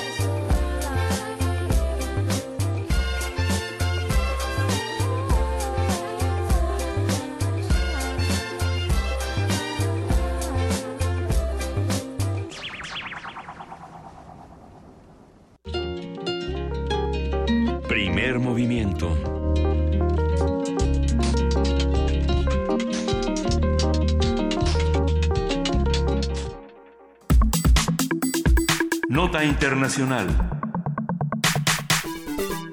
Kim Yo-jong, hermana de Kim Jong-un, líder de Corea del Norte, viajó a Corea del Sur, donde participó en la inauguración de la ceremonia de apertura de los Juegos Olímpicos de Invierno en Pyeongchang. El sábado se reunió con el presidente surcoreano Moon Jae-in, a quien entregó una invitación para visitar Pyongyang cuando sea conveniente. En la misiva, su hermano, el, el líder norcoreano, expresa su deseo de mejorar las relaciones entre las dos Coreas. La agencia de noticias norcoreana eh, CNA informó que el martes Kim Jong-un se mostró satisfecho con la visita de la delegación de su país a Corea del Sur con motivo de la gesta olímpica. Abogó por alentar un clima de reconciliación y expuso en detalle la orientación que debe tomar la mejora de las relaciones norte-sur. Vamos a analizar las notas de corte político que han emanado de las Olimpiadas de invierno, qué dicen, cómo pueden leerse y en qué medida representan un cambio en las relaciones entre las dos Coreas y el resto del mundo, por supuesto. Para ello nos acompaña el doctor Adolfo Laborde, analista internacional y profesor investigador de la Facultad de Economía y Negocios de la Universidad Anáhuac. ¿Cómo estás, Adolfo? Buenos días. ¿Qué tal? Muy buenos días. Eh, les mando un gran saludo a todos. Como siempre es un gusto escucharte y más cuando podemos hablar de, de temas como estos. En, en episodios anteriores de Primer Movimiento, querido Adolfo, hablábamos de la figura de Moon Jae-in como justamente alguien que iba a cambiar la relación entre las dos Coreas y es algo que posiblemente se podría haber reflejado en estas Olimpiadas. ¿Es cierto o no? No, sí, en, efecto, lo, lo comentamos en este espacio eh, cuando fue la, la elección, eh, aquella tragedia política de, que, que quitan a la presidenta, ¿no? A la presidenta Park, Sí. que tenía un- un- una pues estrategia de confrontación dura, había un poco eh, eh, eliminado los esfuerzos que se habían hecho en la década del 2000 con esta reconciliación eh, y con las prácticas que se habían dado a través del Ministerio de Integración, a través de este complejo económico que está muy cerca en la frontera, a través de los previos este, eh, Juegos Asiáticos, los dos olímpicos donde también marcharon ambas delegaciones, pero bueno, había había un pues una, una crisis y esta crisis se está destapando o está aflorando una posibilidad del diálogo con el presidente Moon, como bien lo comentas. ¿Por qué? Pues porque esta persona pues, eh, vivió y estuvo en este proceso de reconciliación y participó, conoce muy bien el tema y es una es un liberal que trata de estar un tanto alejado de las presiones de los aliados de Corea y hablo especialmente de Estados Unidos y de Japón. Una relación a través del deporte puede ser, puede, puede pensarse que culturalmente las dos Coreas hay un elemento en el que pues, se pueda partir de cero para iniciar un diálogo en el que no esté mediado un interés comercial y bélico como el de Estados Unidos. Bueno, puede ser un inicio, lo ha sido. eh, eh, también lo cierto es que es, me parece es una estrategia de negociación política por parte de Corea del Norte. Ahí hay un autor que los internacionalistas conocemos muy bien, que se llama Joseph Knight, que nos habla de tres fuentes del poder, que es el poder suave, el poder duro y por supuesto el poder inteligente. Esos tres elementos eh, se pueden utilizar para eh, medir o para como categorías de análisis en el caso de Corea del Norte, porque el deporte, como bien lo comentas, que ha tenido un gran impacto mediático, no basta ver a las porristas estas que fueron eh, trading topic, ¿no? En los medios de comunicación, eh, eh, muy eh, acondicionadas, muy este, parejitas, ¿no? Eh, que, que están mandando un mensaje eh, de qué es Corea del Norte, siendo que pues Corea del Norte es otra cosa, pero bueno, la gente, el, el- el medio eh, internacional a veces se queda con estas imágenes y eso le da un poder suave al señor de Corea del Norte que lo puede manipular pues con los ejercicios militares que curiosamente hubo una gran marcha no militar sí. eh, paralelamente a los juegos A ver, lo cierto es que casi ya nadie, no me atrevería a decir nadie en el mundo, pero muy pocas voces todavía le creen eh, a Kim Jong-un su discurso de, de vamos a hacer las paces y vamos a ser amigos, por la- las características violentas que ha tenido eh, su gobierno y su autoridad en el país y en otras regiones. ¿Le debemos o no creer a Kim Jong-un en, estas, en estos nuevos momentos, en estas nuevas relaciones? No me parece que esa es una estrategia de alargamiento de la subsistencia del sistema del status quo. Eh, lo ha hecho bien, digo, nos guste o no, sea un tirano o no, ya eso ya lo platicamos acá, eh, pero él, él sigue en el poder, la gente que lo apoya sigue en el poder, mantiene una situación adversa en Corea del Norte y los jugadores regionales e internacionales pues pueden hacer poco o nada con, con respecto a él. Entonces, este, me parece que sí, es una, repito, es una estrategia de negociación política donde combina estos tres elementos que acabo de comentar a través de una estrategia inteligente que lo hace permanecer en el poder y hace que otros jugadores pues se manipulen de acuerdo a las estrategias que él tiene de largo plazo. Entonces es un jugueteo, no creo que sea un proceso de, de- de- de- directo de negociación porque hay un montón de temas y de agendas que se tienen que coordinar y por supuesto pues ya hay dos eh, eh, antecedentes que ya comenté, ¿no? En el 2000 en Australia y me parece que en el 2007 donde también participaron y no ha habido muchos avances. Ha habido eh, este tipo de, de, pues de eh, de, pues de, de información mediática, ¿no? Que las familias se pueden reunir y que los eh, atletas van y que eh, eh, los han tratado muy bien. Y la hermana de Kim y la Jong-un hermana. en todos lados. Pero eso me parece son puros paliativos, ¿no? Y que la prensa internacional compra como un signo de, de positivo, que lo es, pero no quiere decir como como como puede eh, traducirse dentro de la perspectiva de análisis con las categorías que acabo de mencionar que esto vaya a desembocar en una en un trato de unificación como el que vimos en Alemania no este me parece que tiene que haber todavía otro tipo de movimientos porque eh, eh, al interior de Corea del Norte pues tampoco hay indicios de querer cambiar no o no sabemos es un sistema pues altamente pues eh, represivo que las expresiones abiertas y democráticas no existen. Entonces ahí el cambio es de arriba no es, es, es realmente es un sistema vertical en donde muy difícilmente podemos ver una negociación horizontal. ¿Y, y qué pasa con, eh, con este discurso? Porque, bueno, hubo un, o sea, a nivel simbólico, las, las Olimpiadas, ya nadie sabe en realidad eh, qué pasa con el slalom, ni siquiera hay, hay cosas que ni siquiera se han podido, hay, hay justas que ni siquiera se han podido dar porque Ajá. no hay condiciones climatológicas favorables, eh, un slalom, o- no, no me acuerdo.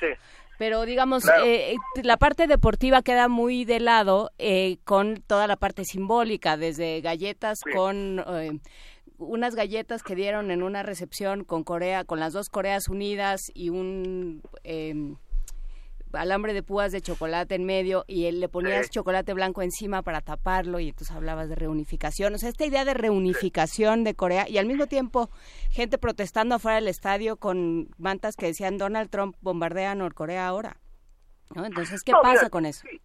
No, claro, hay todo una, una aderezos alrededor, ¿no? No podemos olvidar eh, la historia, ¿no? Tampoco podemos olvidar la propaganda que se da en Corea del Norte y, y, bueno, los coreanos del sur pues, tampoco crees que los quieren mucho, ¿eh?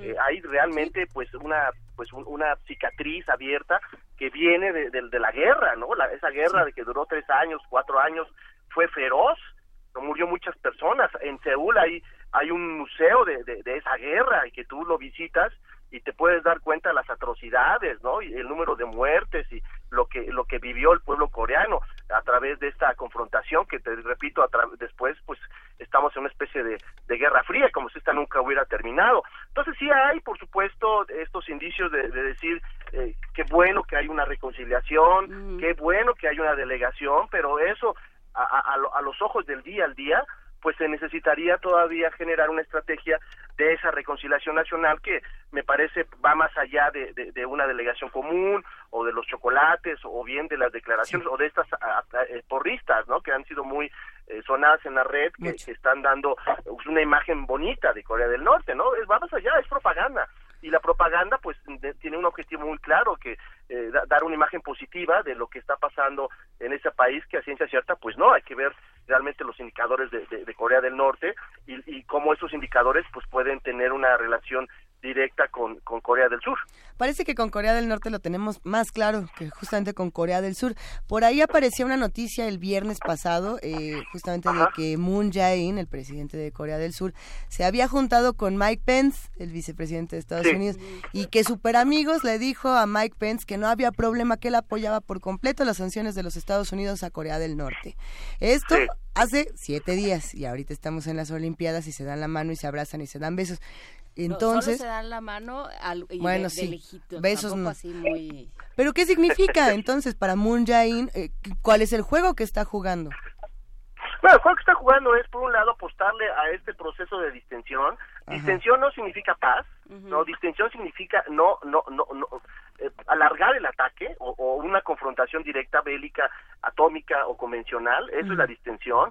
Y número dos, tampoco puede dejar a un lado pues sus capacidades de defensa, porque hay que recordar que Corea eh, del norte, pues en cualquier momento puede de- desestabilizar la región, número uno, y número dos, depende en gran medida de este acuerdo de seguridad que tiene con Estados Unidos, donde eh, Estados Unidos tiene desplegado un sistema de misiles tierra-aire que, que, que, pues molestaron mucho no solamente a los coreanos del norte, sino a los chinos y a los rusos. Entonces también hay un juego geopolítico de parte de Estados Unidos en, en, en estar ahí, no no va no va a renunciar fácilmente a pesar de que existe este proceso de reconciliación porque ya hay una historia ya hay un antecedente en el cual nos indica que, que, que Estados Unidos está ahí desde hace muchos años e independientemente de que se dé este proceso de reconciliación vaya a abandonar eh, este eh, bastión eh, de Asia o de la península porque está muy cerquita de, de China no y también tiene a, a Rusia. Entonces me parece que el análisis ahí se hace más complejo se convierte o tiene otras dimensiones para poder entender la complejidad del mismo y por qué Moon juega con unos y juega con otros. Por, por aquí también había una crítica interesante y era que si bien nos concentramos en la relación de Corea del Norte Corea del Sur, también de- se esperaban manifestaciones críticas, algunos comentarios por lo menos eh, por parte de, de los jugadores olímpicos, de los que se encuentran en Pyongyang, sobre lo que está ocurriendo con esta crisis de derechos humanos tanto en Corea del Sur como en Corea del Norte y a la cual nadie se ha pronunciado porque al parecer pues nada más venimos a, buscar medallas y tan tan. Sí, bueno, pues es que esos son lo- lo- los otros elementos que están ahí y que te para- pasan a un segundo, un tercer eh, término, ¿no? Eh, eh, si nos vamos ya a, a una, a un análisis muy objetivo, bueno, pues para empezar, pues, la- pues se deberían de manifestar al respecto, ¿no? Y, y- y- y de- seguramente habría una política de recepción de estos atletas para disuadirlos para que no regresen o para que se queden, ¿no? De cualquiera de los dos puntos de vista. Entonces sí, no se ha querido eh, empañar estos Juegos Olímpicos porque eh, eh, a ciencia cierta no sabemos si puede ser o no puede ser parte aguas nuevamente para la reconciliación. Por lo menos la distinción está, eh, hay paz, eh, independientemente de las agresiones indirectas eh, por parte de, de- de Estados Unidos y de Corea del Norte, y eso pues ayuda a todos, ¿no? Ayuda a que abra un camino, a, que se flexibilicen, a que haya un acercamiento político, pero ah, desde mi punto de vista, en el fondo, pues es una estrategia para poder alargar más el conflicto, como se ha hecho en los últimos 50 o 60 años, pero que no garantiza que absolutamente eh, vaya a pasar nada. Y China se ha quedado calladito todo este tiempo, ¿verdad? Porque Shinzo Y Abe Japón. ahí estuvo. Shinzo Abe sí ha, sí ha pa- ha aparecido, Ay, el primer Shinzo Abe. ministro de Japón, pero China no, no ha dicho nada. No, no, China no, no, como es su estilo, es un estilo sigiloso, utiliza también su poder suave, su poder de disuasión, no, no tiene una política muy eh, sigilosa, no, de escándalo y, y no, no, no quiere que lo vinculen con Corea del Norte, que eh, a decirlo eh, son muy muy buenos socios, ¿no? Y gran parte de, de, de- de la subsistencia del régimen de Corea del Norte Pyongyang es gracias al régimen chino, pero los chinos no no dicen nada, están tratando de colaborar en las sanciones económicas, porque también China tiene un montón de intereses económicos internacionales y no quiere que se le vincule eh, a sus compañías con este tipo de, estrategias de bloqueo porque habría una afectación económica. Entonces, hay una negociación eh, subterránea, me parece, hay una hay una eh, relación eh, pues muy compleja y pues mm, pues como dicen ellos, ¿no? Como se dice en México, como los chinitos nada más mirando, ¿no? Sí, pues sí. Nos dejaste, nos dejaste fríos con, ese, eh, eh, con esa llamada a la cultura popular. Eh, a ver, y Rusia, Ay, Adolfo Laborde. Rusia que además eh, no va a estas Olimpiadas por este caso tan sonado de aquello que se ha conocido en los medios como doping institucional. Eh, ¿qué, qué pasa con, con Rusia? ¿No? Que manda una delegación bajo el sello olímpico, no, no bajo, la, bajo la bandera olímpica, no bajo la bandera de Rusia. Bueno, hay todo también un escándalo, ¿no? De los atletas rusos que que mancha un poco de, eh, este poder suave, ¿no? Porque los Juegos Olímpicos, el deporte, la cultura, la música, eh, también es parte de esta expresión del poder y, y, bueno, los, los atletas rusos tienen una eh, gran eh, trayectoria y esto pues este pues no no figura, ¿no? No, no eh, vaya, no están completando la ecuación. Pero bueno, ahí están los rusos, este están muy muy atentos eh, eh, bueno, hay nada más, nada menos eh, una declaración la semana pasada que vincula eh, a, a- los rusos no solamente eh, en los problemas de Medio Oriente, sino ahora ya hasta en América Latina. Tillerson en su visita a América Latina sí lo trató de enfocar, y no solamente de, de- Rusia, sino de China. Pero bueno, China y, Rusia siguen estando presentes, los rusos eh, tienen también intereses eh, en la región, porque además de eso están anclados con otros problemas históricos, ¿no? Eh, los rusos tienen eh, todavía pendiente un pacto de, de, de paz con los japoneses, hay una disputa en el norte, Japón está conectado con el conflicto coreano por todo el pasado colonial y, la propaganda de los coreanos del norte, y los rusos no se quieren quedar fuera de esta situación, y bueno, también están eh, eh, muy espectadores, están ahí, y repito, es un tema muy complejo porque hay muchos intereses, no solamente económicos, sino políticos y de trayectoria de cada uno de esos países y su pelea por el liderazgo de la región. Pues con qué reflexiones finales nos vamos a quedar, querido Adolfo Laborde. ¿Qué tendremos que estar atendiendo para los próximos días? Bueno, habrá que estar pendientes de, de- de- del segundo o del tercer ejercicio, eh, no, ya perdí la cuenta cuántos llevan los coreanos, pero bueno, creo que es el primero de este año. Eh, eh, también un reporte de, de, los órganos de seguridad de Estados Unidos eh, están pronosticando que va a haber un ejercicio nuclear eh, más, una, una, una bomba de 70 kilotones, eh, ¿no? Mucho más potente que la que se tiró en Hiroshima y Nagasaki, y eso pues lógicamente pues va a echar por la borda estos esfuerzos de reconciliación, estos esfuerzos de, de, de- de tener un equipo común y por supuesto pues la visita de las delegaciones, porque nos guste o no, Corea del Sur tiene una gran relación con Estados Unidos y es sujeto de presión política. Entonces hay que estar muy pendientes de eso y cómo van a actuar los jugadores alternos, ¿no? Eh, eh, se habla de un grupo, eh, el- el- la, la renovación de un grupo de, de negociación de alto nivel donde estaban no solamente Estados Unidos, Japón y Rusia, sino China, y eso pues puede ser parte de este proceso de negociación o un alargamiento del conflicto que pues no afecte directamente a los ciudadanos que están muy cerca de, de tener un gran problema. Claro que aquí eh, hay siempre este factor que no teníamos hace unos años, eh, este factor eterno de, de riesgo y de incertidumbre que es Donald Trump y el Twitter. Efectivamente, Donald Trump es un fa- factor fundamental que, que parecería, y lo, lo, lo hemos juzgado de- desde una perspectiva pues muy negativa, ¿no? Este, un inexperto, pero bueno, mira, parece ser que no está haciendo tan mal cosas en el terreno internacional, está eh, manteniendo el poder unilateral, está vendiendo armas, está dotando de un presupuesto millonario a su departamento de defensa, así lo propuso en este presupuesto y tiene que ver mucho con este relanzamiento del nivel de la hegemonía de Estados Unidos en el mundo, especialmente en Asia. Especialmente en Asia. Pues bueno, lo seguiremos platicando. Te agradecemos muchísimo, Adolfo Labor, de esta conversación. Y eh, como siempre, te deseamos un eh, muy buen fin de semana, un gran abrazo y que esté todo muy bien. Ya platicaremos. Exacto. Que tengan muy buen fin de semana también. Saludos a toda la auditorio. Gracias. Gracias. Pues impresionante esta, esta, esta capacidad de crear de Donald Trump un mercado de las armas, como, como tú has insistido, Juan Inés, este recorrido que ha hecho Trump como gran vendedor de armas en el, en el mundo, ¿no?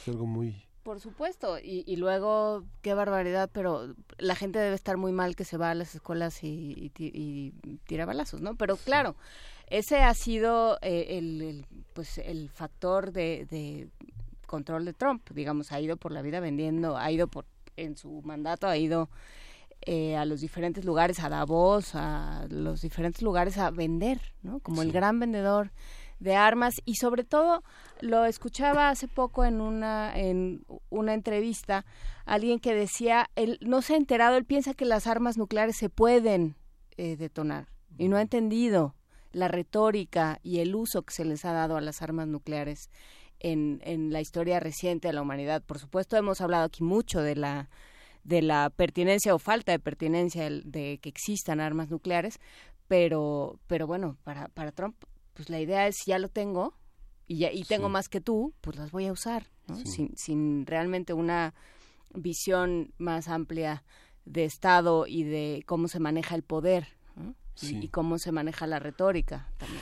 Sí, y que finalmente es lo que señalamos en un programa que hicimos en primer movimiento sobre los, los segundos que le quedan al reloj, al, al, al- tiempo que le queda a la humanidad para, para dis- dis- disolverse frente a una decisión que puede ser muy arbitraria. Vamos a irnos con música. Vamos a escuchar Stripped Ah, Con de razón estaba tan calladita la, la producción, porque Vania Nuche estaba complotando. Sí. Es una complacencia por los Juegos Olímpicos. Ramstein Stripped. Come with me into the trees. We lay on the grass and let hours pass. Take my hand, come back to the land. Let's get away just for one day. Let me see you stripped.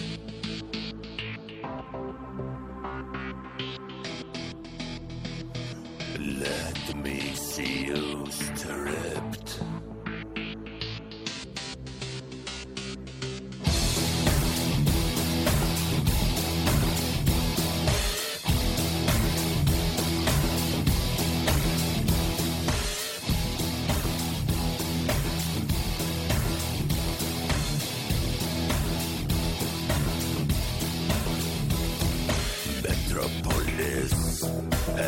nothing on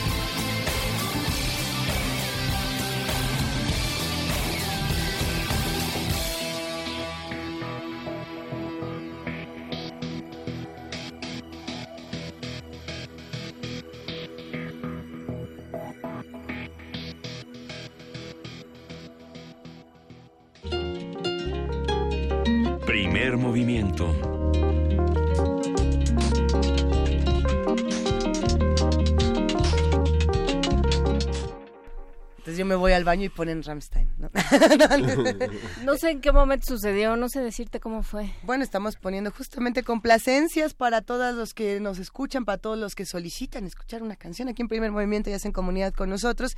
Y viene a cuento porque, si no me equivoco, nos estaba contando la producción fuera del aire, que eh, tiene en el video imágenes de los Juegos Olímpicos y que tiene como toda esta imaginería que también utilizan bandas como Laibach, como eh, otras... bandas de industrial que justamente critican a, a estos a estos gobiernos para algunos fascistas para otros conservadores, para otros, como los quieran llamar. Pero bueno, tenemos muchos más comentarios en redes sociales. Saludamos a todos los que están haciendo comunidad con nosotros. Pues con, con nosotros, con nosotros no. Más bien están discutiendo entre ellos si les gusta el cover de Rammstein, porque es su cover de Pitch Mode. Así es. O si no les gusta, o si eh, la, la otra del disco está mejor, y así. Eh, o sea, están entre ellos, pues. A ver, ¿qué les gusta más de Patch Mode o, o Rammstein? Yo, bueno, no, no que les gusta más de la banda, pero la versión de Patch Mode es muy interesante. Se van a presentar muy pronto aquí en la en la Ciudad de México. Y fue una de estas grandes controversias musicales, la presentación del Foro Sol que ya se acerca y que nos hicieron comprar. Bueno, no sé si ustedes los compraron o no. ¿Quién compró boleto para Depeche Mode? Nadie levanta la mano. Bueno, yo, ¿te compraste tu boleto No, con yo ellos? no, yo, yo iba a ir a otra cosa. Na- Nada más que eh, la controversia era muy sencilla y era que hicieron a las personas que compraran su boleto más de un año antes eh, de lo que es el concierto y se preguntaban, bueno, ¿y, y, y cómo por qué? ¿No? Pero eso es algo que lo dejaremos para otra ocasión también. ¿Conoces el término jinetear? Más o menos. ¿Y lo que se refiere a dinero? Ah, ¿Yo? No, hombre, nunca. No, sí, está, es, es una cosa muy fuerte porque justamente eh, no es que lo estén utilizando en empresas pequeñas, es un concierto que si no me equivoco lo organiza OCESA, como muchos otros, y que ahora, bueno, se está empezando a utilizar, que cobremos por los conciertos más de un año antes y que luego además a la mitad nos los cancelen. ¿no? Pero bueno. Hay que decir que el, el taxista Omar Rodríguez Sí. nos viene escuchando y que nos escucha muy feliz. Muchísimas gracias a Omar Rodríguez si todavía nos está escuchando. Sí. Espero que siga ahí y muchas gracias por, por escucharnos. Le mandamos un gran abrazo, le mandamos un, un abrazo a Berenice, a Miguel Ángel, al Zarco, al Inconforme, a todos los que están haciendo comunidad con nosotros, a R. Guillermo también. ¿A quién más por aquí los vi? A KJ Milla en, en Twitter que habla sobre el dopaje. Creo que es, es un tema muy interesante, justamente se refiere a los asmáticos y hemos... Hemos hablado ya un poco de esto, pero habrá que hablar de manera más, eh, más a fondo, ¿no? De manera eh, más profunda, pensando en sí qué pasa. Entonces ya no puedes estar enfermo, ya no puedes tener eh, alguna enfermedad crónica como el asma, como ciertas alergias, porque ya no puedes, eh, ya no puedes eh, tener ningún tipo de alivio. ¿O qué? Entonces ya no puedes ser atleta, ya solo puras, o sea, ¿de qué estamos hablando cuando hablamos de dopaje? ¿De qué estamos hablando cuando hablamos de marcas que ya no se puede, que son imbatibles? ¿no?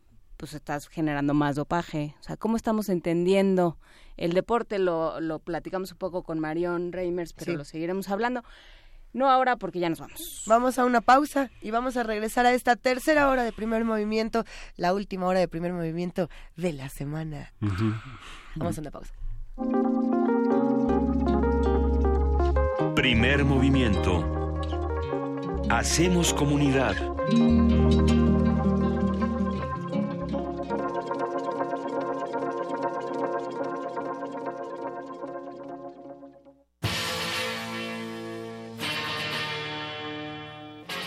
Después de 50 años, cuando despertamos, el rock seguía ahí.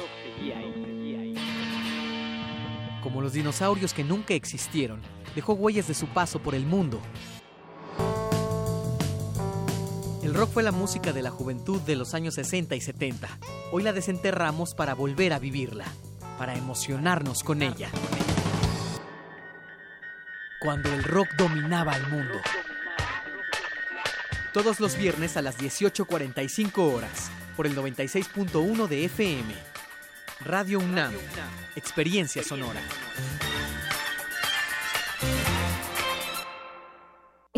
Conservamos los lazos familiares, nuestras tradiciones, lo que nos define, pero hay cosas que también necesitan mantenerse para disfrutar de todo eso. Por ello, hoy fui a solicitar una reposición idéntica de mi credencial para votar. Si la tuya también sufrió algún deterioro o la perdiste y tus datos no han cambiado, ve cuanto antes al módulo del INE más cercano. Tienes hasta el 28 de febrero. Porque mi país me importa, solicité la reposición de mi credencial para votar en las próximas elecciones. Instituto Nacional Electoral, INE. México es más que lugar de nacimiento para los que viven en el extranjero. Son sus raíces. Y aunque estén lejos, su opinión cuenta. En 2018 tomaremos decisiones importantes para México. Y queremos la participación de los que viven fuera del país. Avísales que con su credencial para votar pueden inscribirse a la lista nominal. Tienen hasta el 31 de marzo para participar. Porque México está donde están ellos, yo invito a mis familiares y amistades a unirse y votar en las próximas elecciones del 1 de julio. Instituto Nacional Electoral, INE.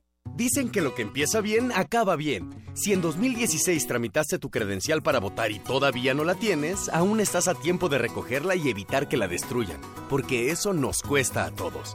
Ve por ella antes del 2 de abril para mantener tu registro en el padrón electoral y así no tendrás que empezar el trámite de nuevo. Recuerda, tiene que ser antes del 2 de abril.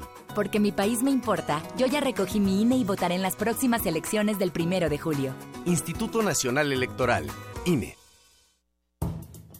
Las palabras describen y transforman la realidad. El diálogo en materia de Estado nos concierne a todos. La Universidad Nacional Autónoma de México y la Comisión Nacional de los Derechos Humanos invitan a la segunda conferencia internacional, Seguridad y Justicia en Democracia, hacia una política de Estado centrada en los derechos humanos. Especialistas de diversos ámbitos formularán propuestas en beneficio de nuestra sociedad. Te esperamos del 26 de febrero al 2 de marzo en la antigua Escuela de Jurisprudencia. Calle de Academia número 22, Colonia Centro, Ciudad de México.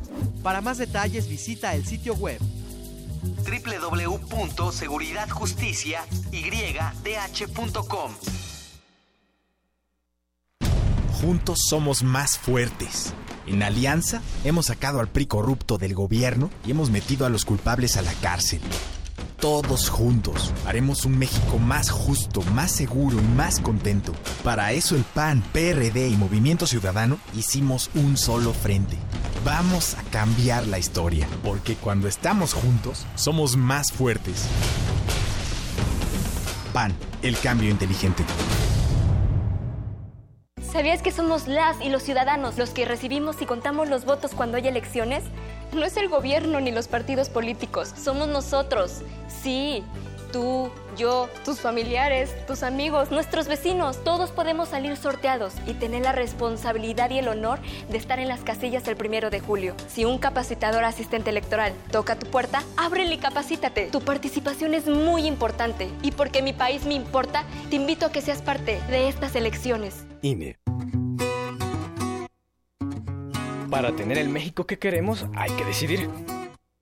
Para poder decidir tenemos que participar. Y para participar hay que recoger nuestra credencial para votar. Recuerda que el 16 de abril es la fecha límite para recoger tu credencial en el módulo del INE donde hiciste el trámite. Porque mi país me importa, yo ya estoy listo para votar en las próximas elecciones. Instituto Nacional Electoral, INE. A bordo de la nave de la Resistencia existe una habitación que nunca se abre. Excepto la última hora del último día de la semana. Ahí, ahí vamos a reírnos del mundo, a demoler los muros con canciones, a bailar en la posición que queramos. Todos eligen la música, todos la disfrutan. Todos la bailan. El Buscapiés. Tú eres el alma de esta fiesta. Viernes, 22 horas. Por el 96.1 de FM. Radio UNAM.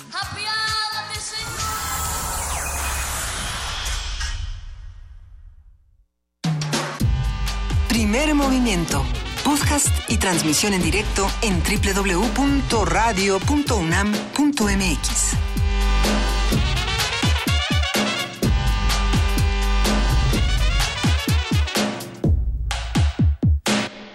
Son las 9 de la mañana con 5 minutos, Luisa Iglesias. Estamos empezando esta tercera hora de primer movimiento por radio y por TV UNAM.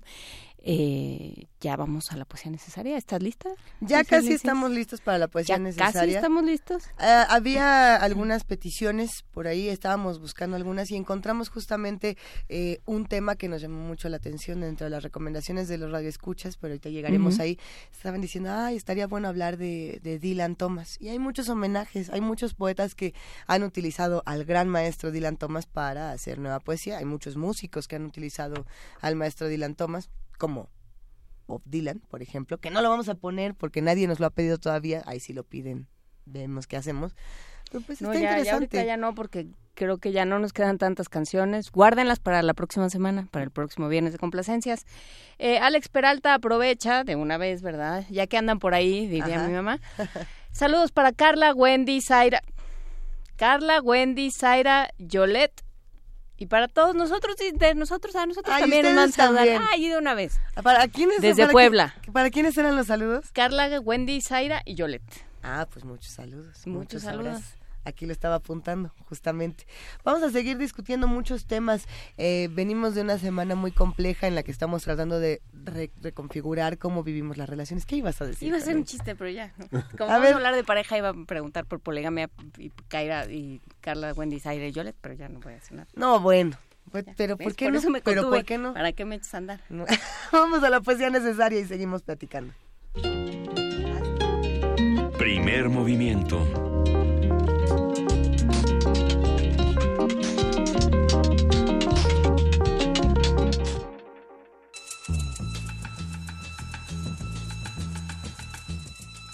Es hora de poesía necesaria.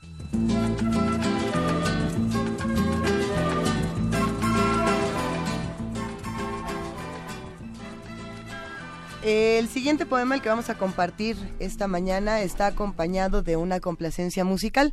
La complacencia musical es para Abraham Manzanares, que nos pidió desde el mero, mero, mero principio de este programa que pusiéramos Ask the Angels de Patti Smith. Y Patti Smith, junto con Bob Dylan y junto con muchas otras voces eh, contestatarias de la música, eh, se inspiran muchísimo en Dylan Thomas. Entonces, bueno, pues de ahí eh, tomamos a Patti Smith y de ahí nos lanzamos justamente a la voz de Kenneth Rexroth. Eh, Kenneth Rexroth era un gran lector de Dylan Thomas que justamente le hace todo un memorial. Este, este poema que vamos a compartir se llama No matarás, un memorial para Dylan Thomas. Y tiene una nota muy breve antes de empezar. eh, no, la, no leeremos todo completo del poema, sí es largo, entonces vamos a leer un fragmentito. Pero justamente el poema fue escrito de una sentada, justamente cuando el autor se entera, a las, a las poquitas horas de que el autor se entera de que Dylan Thomas ha muerto. Y, a partir de ahí lo que él hace es que eh, escribe el poema y lo manda en copias y dice, con, con esta leyenda grandota que dice para no ser publicado. Y después de muchos años, obviamente fue impreso sin autorización y eso eh, dio giros impresionantes. El poema ha sido muy leído, es un poema muy querido para los admiradores de Dylan Thomas y, sobre todo para los que también entran en la literatura de Holderlin, en la literatura de Baudelaire. Entonces, a ver qué les parece. No matarás un memorial para Dylan Thomas que además creo viene a cuento con lo que está pasando en nuestro país. Están matando a todos los jóvenes. Durante medio siglo, todos los días, los han perseguido y los han matado. Los están matando ahora mismo, en este momento, en todo el mundo. Están matando a los jóvenes. Ellos conocen diez mil maneras de hacerlo. Cada año inventan nuevas formas. En las junglas de África, en los pantanos de Asia, en los desiertos de Asia, en las prisiones de Siberia, en los barrios marginales de Europa, en los clubes nocturnos de América, los asesinos están haciendo su trabajo. Están apedreando a Steven, lo están echando de todas las ciudades del mundo. Debajo del cartel de bienvenida, bajo el emblema de Rotario, en la carretera de los suburbios, su cuerpo yace bajo las piedras lanzadas. Él estaba lleno de poder y fe, hizo cosas magníficas para el pueblo. No podían oponerse su sabiduría, no podían soportar el espíritu con el que hablaba. Levantó la voz en nombre de los tabernáculos del testimonio en el desierto. Ellos fueron cortados al corazón, rechinaron contra él con sus dientes, gritaron con una voz ruidosa, detuvieron sus oídos, lo persiguieron en común acuerdo, los expulsaron de la ciudad y lo apedrearon. Los testigos dejaron su ropa a los pies de un hombre cuyo nombre era el tuyo, tú. Tú eres el asesino. Estás matando a los jóvenes. Estás asando a Lawrence sobre su parrilla. Cuando exigiste que él divulgara los tesoros ocultos del espíritu, él te señaló a los pobres. Pusiste tu corazón contra el suyo. Lo agarraste y ataste con furia y lo asaste a fuego lento. Su grasa goteaba y chorreaba en la llama.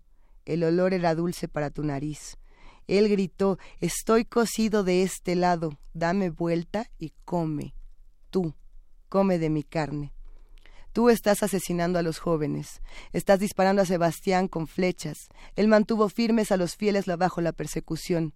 Primero le disparaste con flechas, luego lo golpeaste con varas, luego lo arrojaste a una alcantarilla, temías de su coraje. Tú apartaste los ojos de la valentía de los jóvenes. Tú, la llena de cara pulida y corbata de lazo en la oficina de una corporación de un billón de dólares dedicada al servicio, el buitre empapado de carroña, cuidadosamente vestido con importados trajes, sermoneando sobre la era de la abundancia, el chacal en gabardina de doble botonadura, ladrando por control remoto en las Naciones Unidas, el murciélago vampiro sentado en la cabeza del sofá, cuaderno en mano, jugando con su descerebrador, el cáncer autónomo, ambulatorio, el superego en mil uniformes, tú, el hombre dedo de Behemoth, el asesino de los jóvenes.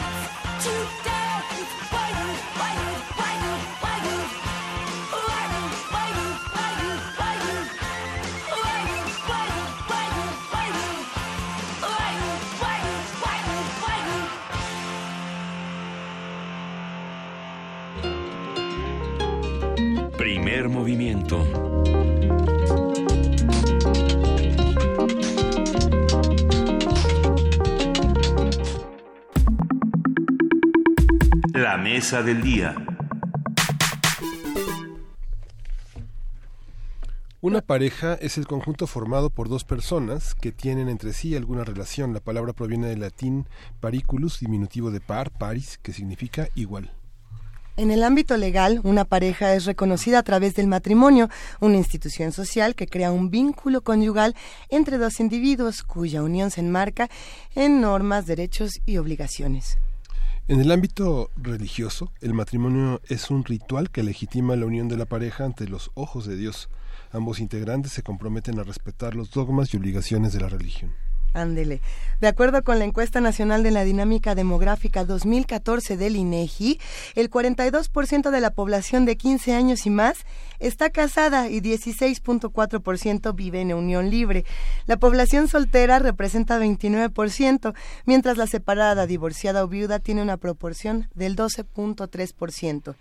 Vamos a conversar sobre la idea de pareja, de dónde surge, cómo ha evolucionado, cómo la entendemos hoy y qué papel juega en la sociedad contemporánea. Y está con nosotros la doctora Margarita Estrada Ignis, profesora e investigadora del Centro de Investigaciones y Estudios Superiores en Antropología Social del CIESAS, es doctora en Antropología también por la UNAM. Bienvenida, Margarita. Gracias por estar con nosotros. Muchas gracias por la invitación. ¿Cómo podemos hablar de parejas en 2018, Margarita? ¿O de qué hablamos ahora que hablamos de pareja?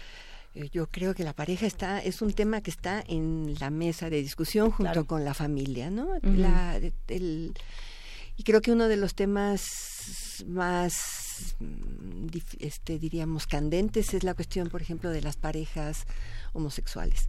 Estamos acostumbrados a pensar en la pareja como la- una, una relación de un hombre y con una mujer y, esto- y, y esta idea de la procreación. Y en la actualidad, eh, la, la- la idea de la, de la procreación ya no es central ni siquiera para las parejas heterosexuales. Este, y está la cuestión esta de si de, del reconocimiento legal que se le ha dado por lo menos en la Ciudad de México y, y a las a las parejas de, de personas que tienen el, el, el mismo sexo. Que se les ha dado eh, por lo pronto, porque mm, está amenazado todo el tiempo. Eh, sí, pero bueno, ahorita Hoy, lo tiene. sí. Hoy, hoy, estos hoy- cinco minutos, sí. Sí. Entonces, eh, a ver, los seres humanos tendemos a, a juntarnos, hemos tendido a juntarnos siempre para, eh, para procrear, para, para cuidarnos, para ver unos por los otros y para sobrevivir. Pero, pero esa se ha ido convirtiendo en algo eh, conforme han ido avanzando las sociedades y conforme se han ido organizando y se han puesto de acuerdo con ciertas reglas, ha ido, ha ido cambiando. Eh, y sin embargo, la pareja se ha quedado siempre como esta idea. Tenemos en la historia otros, eh, otras ideas de pareja. Hablábamos hace rato de, de pasada de, de poligamia. ¿Cómo entendemos la pareja? ¿Cómo se ha ido entendiendo? Em, bueno, eh, la idea de pareja que tenemos actualmente viene de la tradición judio-cristiana. ¿no? Esta, esta, y, esta, y tiene que ver con, con la cuestión de la, de la reproducción y, de, y sobre todo de garantizar que, que el hijo sea hijo del varón. Este, Mm. Entonces, eh, de, ahí, ahí viene, de ahí viene esta, esta idea de, de la monogamia. Eh, creo que eh, hay elementos que han estado pres- presentes a lo largo de la historia una vez que se estableció la, la relación de la, de la pareja monogámica y, y que, y que no debemos dejar de lado porque tendemos a idealizarlo, ¿no? Ahora con el 14 de febrero ya el amor y es- pero la, la pareja es una es una relación pragmática, o sea, tiene implicaciones económicas que estas Sí. se manifiestan a nivel a, a- un nivel distinto en, de acuerdo en las épocas históricas y en los sectores sociales. O sea no es lo, no es recordemos los matrimonios de entre la nobleza europea no donde finalmente se trataba de alianzas de alianzas políticas. Eh, está también tiene también aspectos culturales la forma en cómo se establecen las, los derechos, las obligaciones no son iguales en todo el mundo. En la actualidad tenemos, por ejemplo, toda la cuestión del Islam, ¿no? Que tiene características especiales. Además, no son mono- monógamos, a que ellos, el Corán les permite tener hasta cuatro esposas a los, a los varones. Este, y, y, por, y, lo- y- y está la cuestión de los sectores sociales, las necesidades y, la- y las demandas para la pareja no, no son la misma en una población rural, hablando ya solo de México, no de la población mundial, ni de- en los sectores populares, ni dentro de las clases medias urbanas, o en los sectores de, la, de las élites este, en, en este país. Los, las demandas, los compromisos, eh, incluso la forma de cómo se establecen este, varían en cada, en, cada, en cada sector social, las expectativas que se esperan. y, este, y no solo de la, de la relación de la pareja, sino de la relación con la familia de la, de la, de la pareja, con los Claro. padres, hermanos. Hay, hay algunas cosas que están que pueden abrir discusiones muy interesantes. Tenemos una pareja que puede ser hombre, mujer, mujer, mujer, hombre, hombre, eh, lo que uno guste más está muy bien. Eh, una cosa es, por supuesto, el sexo que tenga la pareja y otra cosa es el género que adopte cada pareja y los distintos tipos de masculinidades, eh, de maneras de ver eh, lo que es femenino, lo que no es. Eh, en algún momento platicábamos en esta mesa, por ejemplo, de las parejas que decían es que nosotros somos dos hombres, pero eh, la pregunta homofóbica por excelencia, ¿no? ¿Y cuál de ustedes es la mujer? ¿No? Nosotros, nosotros somos dos, nosotras somos dos mujeres y somos pareja. Ah, ok. Entonces, ¿cuál de cuál de ustedes es el hombre? Eh, es como decir, seguimos con estos roles adoptados a pesar de que las parejas sean distintas. No digo que todos, pero sí es una cosa que sigue en nuestro país adentro, haciendo No, pues porque, porque estamos rasguñando. acostumbrados a que sí, a que hay esta, esta dinámica de poderes, ¿no? Hay uno que es más dominante que el otro. Y, y así es la pareja. Así es la pareja. Em, eh, yo creo que no podemos dar, yo no puedo dar una respuesta tajante, porque estamos imbuidos de esa, de esa idea. Y el- estamos, es- y, y bueno, y se manifiesta en este tipo de, de- de preguntas, de preguntas homofóbicas. Pero sí es cierto que está habiendo un cambio. Incluso pa- para para mm, sacarlo del, del campo de la de la de la digamos de las relaciones este homo- homosexuales incluso dentro de, las parejas heterosexuales eh, está hay, hay está habiendo un cambio muy lento la verdad es que mucho más lento de lo que nos gustaría pero está habiendo un cambio en, en los roles. Está viendo este de alguna manera el- el- la participación económica de, la- de, de las mujeres en, en la población económicamente activa, la participación en el trabajo, la, la- este, ha, ayudado a que se muevan esos, eh, es- esos estereotipos, diríamos. Eh, hay estudios, por ejemplo, de cómo la migración internacional ha ayudado a que mujeres indígenas se posicionen de manera diferente en, en la familia, en el lugar de, de destino de la migración. y, y muchas veces cuando re- en el lugar de re- en- cuando regresan en, la, en el proceso de retorno eh, ya no pueden volver a la posición en, en la que estaban. Y, y esto mismo este que nos cuesta verlo para las parejas este, heterosexuales pues obviamente la estamos poniendo en las parejas homosexuales. Pero cada pareja puede posicionarse de manera de, ma- de manera distinta. Y además quién establece qué, qué es masculino y qué es femenino y, y, y desde la psicología sabemos que todos tenemos una parte femenina y una parte masculina y la ponemos en juego en distintos en distintos momentos Cada oveja con su pareja, dicen, ¿es cierto o no? ¿Cada qué? Cada oveja con su pareja, es un, Cada es un- oveja es un con lugar común. La gente no común. encuentra parejas en los lugares donde está. Requiere aplicaciones, requiere buscadores, requiere anuncios en periódicos, en revistas. eh, hay una parte en la que ir, ir a puntos de encuentro, ir a clubs donde la gente conoce solteros, solteras. Las fiestas en de las los viernes. fiestas, en los viernes. Ya los cachamos a ¿Qué todos pasa? ¿Qué pasa? ¿Qué pasa? ¿Qué pasa con esto? Este, cada oveja con su pareja ya, ¿no? La gente se casa con la, la- la que- persona que vive en su cuadra, con el amigo de la infancia, con el amigo de la secundaria. Es, es una modalidad. Esa es una mexicana. tendencia, esa es una tendencia, este, y yo creo que no nada más mexicana, sino te, te, te tiendes a, a encontrar pareja, pues con la gente con la que interactúas de manera cotidiana, con los compañeros del trabajo, con los compañeros de la universidad, con los vecinos, con el amigo del primo o del hermano. Es- Sí, hay una tendencia en la literatura del siglo XIX, por ejemplo, donde, donde el, el- la idea de, de familia es mucho más flexible y entonces hay estos personajes que pertenecen a la familia pero con quienes no hay consanguineidad y muchas heroínas terminan casándose con esos personajes o muchos héroes terminan casándose con esos personajes y entonces ya se crea una dinámica incestuosa muy extraña pero pero claro y esta idea de mantenerse dentro o sea de, de la familia como un lugar y de la pareja como un lugar de refugio y, y de conservación pues no solo de los de los valores morales y Ajá. éticos sino también de eh, del sistema de creencias y de los valores económicos ¿no? muy importante cásate con tu primo porque así se queda la hacienda en manos de la De la familia familia, sí, efectivamente. Ya llegó Miguel Muel. ya llegó Miguel Mobel A ver, Pásale, por favor. Nos estaba diciendo nuestra productora Frida Saliva que ahorita que vayamos al corte, porque todavía tenemos algunas cositas que discutir, algunas preguntas, y por aquí mandaron un mensaje a, a Twitter que a mí me llamó mucho la atención, que decía, no hay relación que no pase por la heteronormatividad. Así decía el mensaje. Chancharrián, chan, chan. ¿Será o no será? En nuestro país, yo, yo creo que se refiere a, a México exclusivamente. ¿Sí o no? ¿O quién sabe? Es que no, yo creo que ese tipo de afirmaciones es muy delicado hacerlas. Este son el, el- los siempre y los nunca son muy peligrosos porque estás eliminando la posibilidad de la diversidad y de entrada estás pensando que, que no puede haber cambio.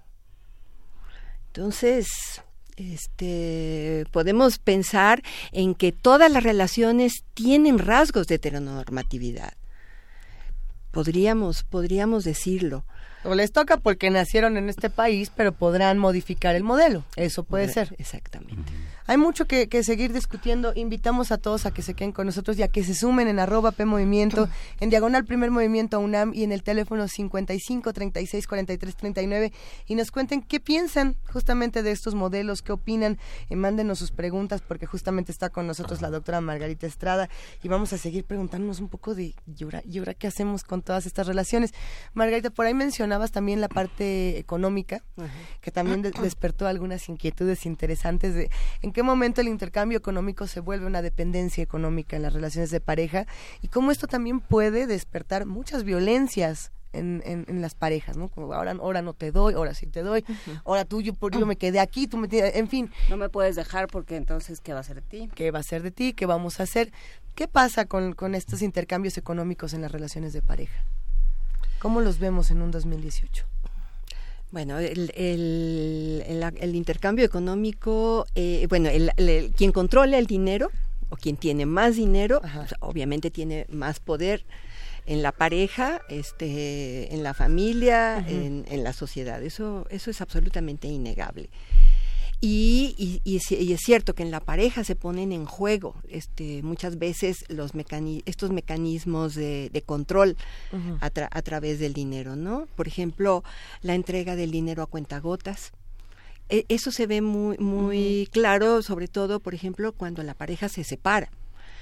Las el, el tema de la, de la pensión para los hijos o incluso para, para, la, para la persona a la que le toque recibir la, la pensión, porque hay mujeres que pagan pensión a los, a los maridos, este, esta entrega a cuentagotas pues implica la sujeción de la, pe- del, eh, de la persona, ¿no? La pones en una posición en la que tiene que estar pidiendo, en la que tiene que estar negociando. Al grado que ciertas instituciones ya retienen lo que le corresponde de pensión al, eh, a quien a su trabajador, digamos, y se lo dan a la pareja. Es que es el viejo truco, bueno, estos lugares comunes, o estas frases que uno escucha de, no, mejor le pago la escuela para saber en qué me lo gasto y que no te lo gastes con fulanito Sí. o con perenganita, porque de ti no sé. Entonces Sí. yo determino en qué me gasto mi dinero para ti. ¿no? Sí. Y, eso sucede modelos. en las parejas, o sea, en las parejas que están que están viviendo Sí, sí, juntas. sí. Este puede suceder e- ese tipo de, de formas de control del dinero. Ahora, hay otra parte que tampoco podemos negar. Si se juntan dos ingresos, se abaratan los costos.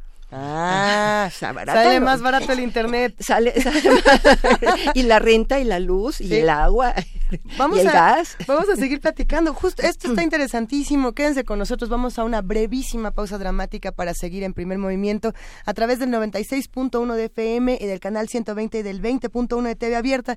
Despedimos a nuestros queridos amigos del 860 de AM. Gracias por permitirnos estar con ustedes como cada semana.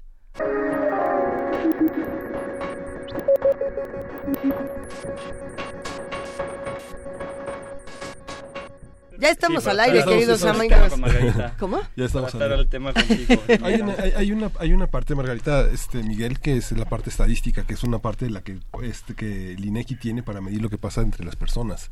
Los divorcios van a la alza, los matrimonios a la baja. Este, este, este fracaso tiene un nivel cualitativo en el que podemos entenderlo desde el punto de vista estadístico, jurídico. Por ejemplo, desde 2008 está el divorcio encausado, donde las personas pueden separarse del cónyuge sin, sin, sin siquiera avisarle. ¿Y por qué es un fracaso divorciarse?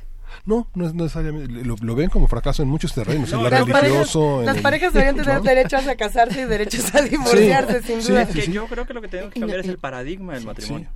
Y un Puede poco ser un fracaso casarse también, ¿no? Puede ser un fracaso. ¿Y qué pasa volviendo ahí, pensando en eh, qué pasa ahora que, eh, que ya no hay tantos contratos, ¿no? O sea, pensando desde el punto de vista legal y desde el punto de vista religioso, la pareja se, eh, se define como lo que surge a partir de un contrato, ¿no? Eh, el- desde el sacramento hasta el eh, hasta lo que se firma en el registro civil. ¿Qué pasa ahora? ¿No? La tendencia es a que eso cada vez sea menos, menos frecuente. ¿Qué pasa? Las parejas, eh, pensando en Bauman, son más líquidas, es más susceptible, son más susceptibles de disolverse, son más frágiles. De, ¿cómo, ¿Cómo podemos medirlo, Miguel Moguel? Miguel Moguel, abogado, colaborador de la Oficina General de la UNAM, de la Abogada General de la UNAM, en temas de derechos humanos y de género. ¿Cómo estás? Y ahora sí, Hola, buenos días. Disculpen la, la, la tardanza en la llegada, pero tuvimos un problema de transporte público. Pues mira, yo Te creo queremos, que- Miguel. Muchas gracias. Yo creo que uno de los primeros, eh, primeros temas que tendríamos que abordar es que llegamos a un momento, o por lo menos es la forma en la que la estamos viviendo muchas personas en este momento, de, en esta época, es que algunas de las instituciones en las que apostamos durante, sobre todo hasta el último siglo, eh, están empezando a tener eh, ya no grietas, sino unas aberturas muy grandes, unos boquetes muy grandes, que no Socavones, estamos, les que no estamos decir. totalmente como los socavones de Cuernavaca, Ajá. que no estamos pudiendo rellenar. ¿Por qué? porque no estamos preguntándonos por el modelo que finalmente queremos construir. Es decir, tenemos dos personas, vayámonos más allá del sexo. Vayámonos más allá de la preferencia sexual. Dos, dos personas seres. o tres o las que sean que quieren establecer un proyecto de vida juntas Ajá. y que ese proyecto de vida juntas implica, además de la convivencia, una serie, una red muy intricada que requiere del derecho para tener cobertura, como el beneficio por temas de derechos, Siempre me ponen este cartel. Y que no le ande pegando a la mesa, Miguel Yo por Moguel. eso ya tengo las Perdón, siempre me ponen no. el A cartel ver, de que oye, no le pegue a la mesa. Pero está buenísimo lo que estás contando. Bueno, entonces, eh, tal cual, la pregunta desde el derecho siempre ha sido el cómo hacemos para darle reconocimiento a estas nuevas formas de convivencia, es decir, cómo le hacemos para darle un reconocimiento jurídico de manera que podamos vincularla con el ejercicio de eh, derechos y de libertades. Ahí está la parte compleja cuando el Estado tiene, de, por ejemplo, desde el mandato de nuestro Estado, tiene la obligación de tutelar temas de seguridad social, temas de beneficios de, no sé, incapacidades laborales, etcétera. O sea, ya está muy compleja, pero se puede eh, cuestionar o preguntar por el diseño. Esto pasó con el tema de las parejas del mismo sexo, es decir, no, la pregunta que se hacía en realidad tendría que haber ido más allá de solo el contrato, sino un poco buscar la posibilidad de que esas parejas gozaran en igualdad de circunstancias los mismos beneficios que las otras parejas eh, heterosexuales al momento que deseen tener la vida juntos. Esa es por un lado una. Y la segunda, creo que me parece que tenemos que empezar a preguntarnos por estos modelos porque sí son y sí están siendo limitativos para muchos grupos. Es decir, hay, habemos muchos padres solteros que tenemos hijos y los criamos, habemos muchas mujeres solteras que tienen hijos y que los crían solas, habemos personas que apostamos la vida cuidando a alguien de tercera edad, algún anciano, alguna anciana, y todos estos modelos no están reconocidos y difícilmente encuentran cabida en este modelo de sociedad diseñado con pautas mucho, muy liberales, mucho, muy capitalistas, donde no entran estas minorías. Allá está la pregunta que tendríamos que hacernos como sociedad. Que pueden, sí, que pueden ser amigos para la vejez o amigos para la enfermedad. Y que son parejas. Yo me he topado con muchos, muchas personas, quizá esto no es nuevo en otros países, pero aquí en México, amigos 40, llegando a los 50, que están haciendo un proyecto para irse, construir un espacio, irse a vivir juntas, juntos en la vejez, a algún lugar fuera del Distrito Federal. Ese tipo de proyectos, por ejemplo, son viables, muy, muy, muy viables. ¿Cómo le hacemos para encontrar esos modelos? O las comunidades. Hay unas comunas, por ejemplo, en Alemania y en algunos países de Europa funcionan comunas donde personas de distintas generaciones, desde gente muy grande hasta gente muy chica, conviven, comparten el espacio y tienen el beneficio de poder interactuar con gente de distintas generaciones, posiciones de vida eh, diferentes, de poder tener una relación mucho más orgánica, digamos, mucho más distinta que si yo viviera con mi roomie aquí en algún departamento en la Narvarte. ¿Cómo vemos eso? Eh, ¿Esos son parejas? Eh, ¿Cómo los entendemos? Em, pues no son parejas en el sentido en el que las estamos entendiendo en este momento y eso tiene que ver con lo que está planteando Miguel. Miguel, sí. Este, acerca de que tenemos que cambiar, que cambiar nuestro, nuestro paradigma. Y además tenemos que encontrar formas más flexibles de, de- de convivencia. Porque estamos a- frente a un cambio cultural, por ejemplo, de los cuidados que tradicionalmente los hijos brindaban a los, a los, a los padres mayores. Con, la, con el aumento de la esperanza de vida tienes a personas de 70 años cuidando a personas de, de 90. En cambio, si, y muchas veces el de 70 está en peor condición de salud que, que- que el, de, que el de 90. Entonces tenemos como que encontrar formas más flexibles de, de, de satisfacer estas necesidades que, que, que nos están planteando pues, las nuevas condiciones de vida, la- el aumento de la esperanza de vida. Hace un momento mencionabas del divorcio. Pues el matrimonio como lo conocemos ahora se, se inventó cuando la gente se moría a los 40 años. Entonces vivían juntos 15, 20 años, difícilmente más. Y ahora podríamos estar hablando de 70 años de, de, de- de convivencia juntas, como si las personas no cambiáramos, como si fuéramos los mismos a los 20 años que a los 40, Porque que a los 70. si a los tres meses te diste cuenta de que era violento, pues, pues, te quedan 70 años para Ah, bueno. No, esa bueno, canción. Claro, y se, va, y se van construyendo esas violencias a lo largo del tiempo, ¿no? Además. Violencias súper silenciosas, súper debajo del agua, que acaban socavando. Yo creo que tocabas una- un punto muy importante a propósito de este tema y tiene que ver con la crisis de cuidados, ¿no? Hay una crisis de cuidados importante y me parece que decanta en un tema que es de nuestro interés más grande, que es el tema de género. La crisis de cuidados generalmente recae sobre las mujeres. O sea, son las hijas, ¿no? Las esposas, las abuelas, las que tienen la responsabilidad de cuidar, de ir por los niños a la guardería, de cuidar del abuelito que está mal, de cuidar de la mamá que está este, hemipléjica, en fin.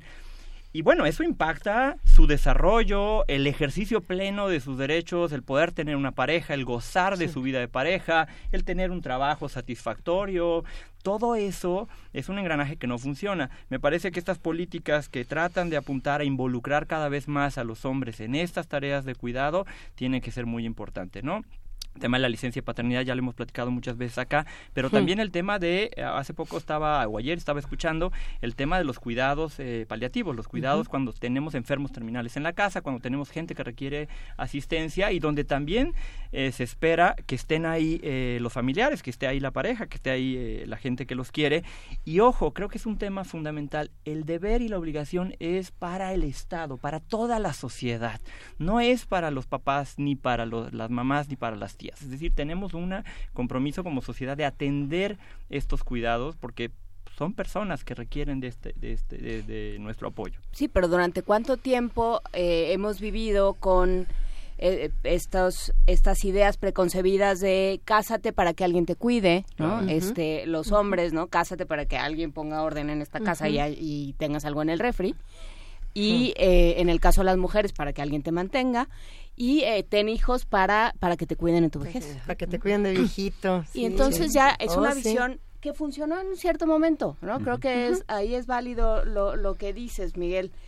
Funciona en ciertos momentos, se necesita, la- una sociedad lo adopta justamente pues porque se mueren a los 40, porque porque hay que unir haciendas, por diferentes razones, se, se asume como tal, pero ya ya en manos de la iglesia, de las diferentes iglesias, en manos de un eh, de quien detenta el poder en diferentes sistemas de creencia, pues se vuelve también una obligación y una y un paradigma que a mucha gente no le sirve y que de todas maneras no se puede mover, o sea, esto se vuelve válido cuando hay tienes un candidato que habla de eh, la ciudad de los valores y de la familia echando atrás una serie de discusiones y de cosas que se daban por asumidas en esta, en esta ciudad.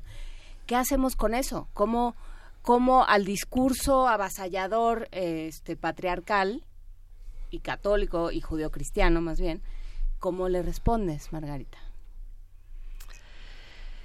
Pues, bueno, yo insisto en la flexibilidad. Claro. Insisto en que tenemos que, que dar, que, que no nos ayuda mucho poner que si la- las, relaciones de pareja son muy líquidas o no son, o son más sólidas. Lo que tenemos que darnos cuenta es que la, situación en la que estamos actualmente exige la flexibilización de todas estas formas de, de, organ- de organización familiar, de pareja, que nos lleven a, realmente poder dar re- respuesta a, a los desafíos que estamos enfrentando. Porque yo estoy de acuerdo que es una responsabilidad del Estado. Sin embargo, el Estado está haciendo desde hace por lo menos 30 años todo lo posible por zafarse este, cada vez de, de- de más responsabilidades. Y sabemos que si la hemos medio capoteado este, en los últimos 30 años es gracias al trabajo que se está haciendo en las unidades domésticas, en las familias, donde se están como asumiendo los costos sociales, de los ajustes, de las crisis. Pero según lo que tú estás diciendo, eh, el Estado somos todos, digamos. El Estado seríamos todos, o sea, la sociedad. Tendría que ser una responsabilidad de la sociedad entender que la gente que está en la calle, la gente que tiene más de 70, 80 años y que tiene necesidad de servicio público, nosotros tendríamos que ver todos, entre todas y todos, ver cómo proveérselo, porque sabemos que no está en una posibilidad ella de satisfacer ese, ese- esa expectativa, digamos, ¿no? Desde ahí es el tema, es decir, no quisiera que llegáramos a una sociedad de estas como súper metidas en su ombligo, donde yo hago mi vida, yo me construyo No. mi futuro, construyo mi proyecto de vida y los demás quedan a la saga. Bueno, no sé si ya estamos ahí, porque justamente el año, a mediados del año pasado salió esta encuesta, a ver si en un momento más la encontramos, de los jóvenes menores de 35 años que afirmaban eh, que, le- que preferían un modelo tradicional sobre todo los varones, de tener una pareja en casa que no tuviera una profesión justamente para que ellos pudieran desarrollarse eh, mucho más profesionalmente. Eh, si eso no es un retroceso, yo no sé qué es, ¿no? Pero esos son los jóvenes menos de 35 años, no todos, de nuevo no son todos, pero fue una encuesta bastante escandalosa el año pasado. ¿En ¿Quién la dónde? ¿en dónde fue publicada? En un momento más la, la buscamos, porque estuvimos hablando de ella aquí en Primer Movimiento y lo que decíamos era, bueno, y entonces... Fue del INEGI, yo creo. Lo hablamos con Frank, con Francisco. con ahora, ahora lo revisamos. Pero sí. justamente era era muy interesante ver pues, que los jóvenes sí quieren regresar a los modelos más tradicionales. Bueno, siempre, siempre va a haber una pulsión, digamos, desde ese lado, de volver a esos lugares comunes o lugares donde nos sentimos por lo menos más cómodos, ¿no? El tema es que tenemos que ser críticas y críticos y preguntarnos por qué esos modelos no han funcionado en muchos de los casos, ¿no? Por ejemplo, cuando vemos estas series maravillosas de Downton Abbey, cuando vemos estas series maravillosas de la bella época, Ajá. tenemos que preguntarnos seriamente por el costo social, la cantidad de gente que murió cargando las baldosas de ese palacio donde estamos viendo que esa familia de cinco gentes vivía. Entonces tenemos que preguntarnos por qué esos modelos han tenido un costo gravísimo para la humanidad. Entonces lo que tenemos que hacer es ayudar a estas, eh, sobre todo yo pienso mucho en los, en los niños, ¿no? En niños y las niñas, hay que ayudarlos a ser más críticos y más reflexivos sobre estos temas y sobre las problemáticas que están alrededor de estos temas, porque también ellos ven las narrativas más poderosas y claro que las leen, ¿no?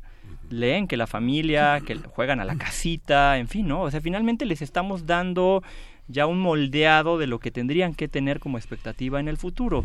Yo creo que tendríamos que cambiar esos modelos y empezarlos a ayudar a pensar fuera de esta caja y decir, a ver, no vas a jugar a la casita, vamos a jugar a que eres una mochilera y te vas sin un peso a hacer la vida allá a la calle.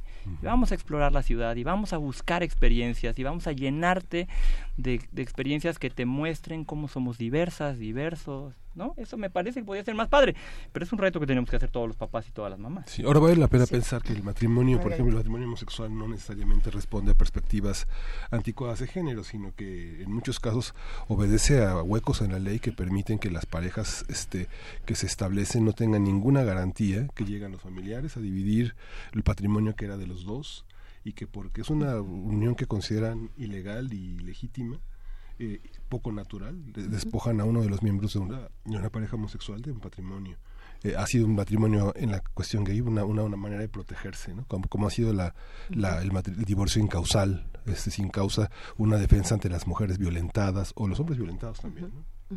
Sí, el matrimonio entre personas del mismo sexo me parece que en principio es un tema, eh, es parte del resultado de la lucha de muchísimos años de visibilizar a una comunidad y eh, de reconocerles uno entre tantos derechos. Me parece que no era el más, eh, probablemente no era el más importante, pero sí era muy relevante en términos de igualdad en, el, en la sociedad, ¿no? O sea, ¿por qué una persona, o sea, yo hoy puedo decirle a cualquiera, bueno, podría decirle a Juana o podría decirle a Luisa, y nos vamos a un registro civil le digo al señorita, oye, quiero casarme. Sí, sin problema, ¿no?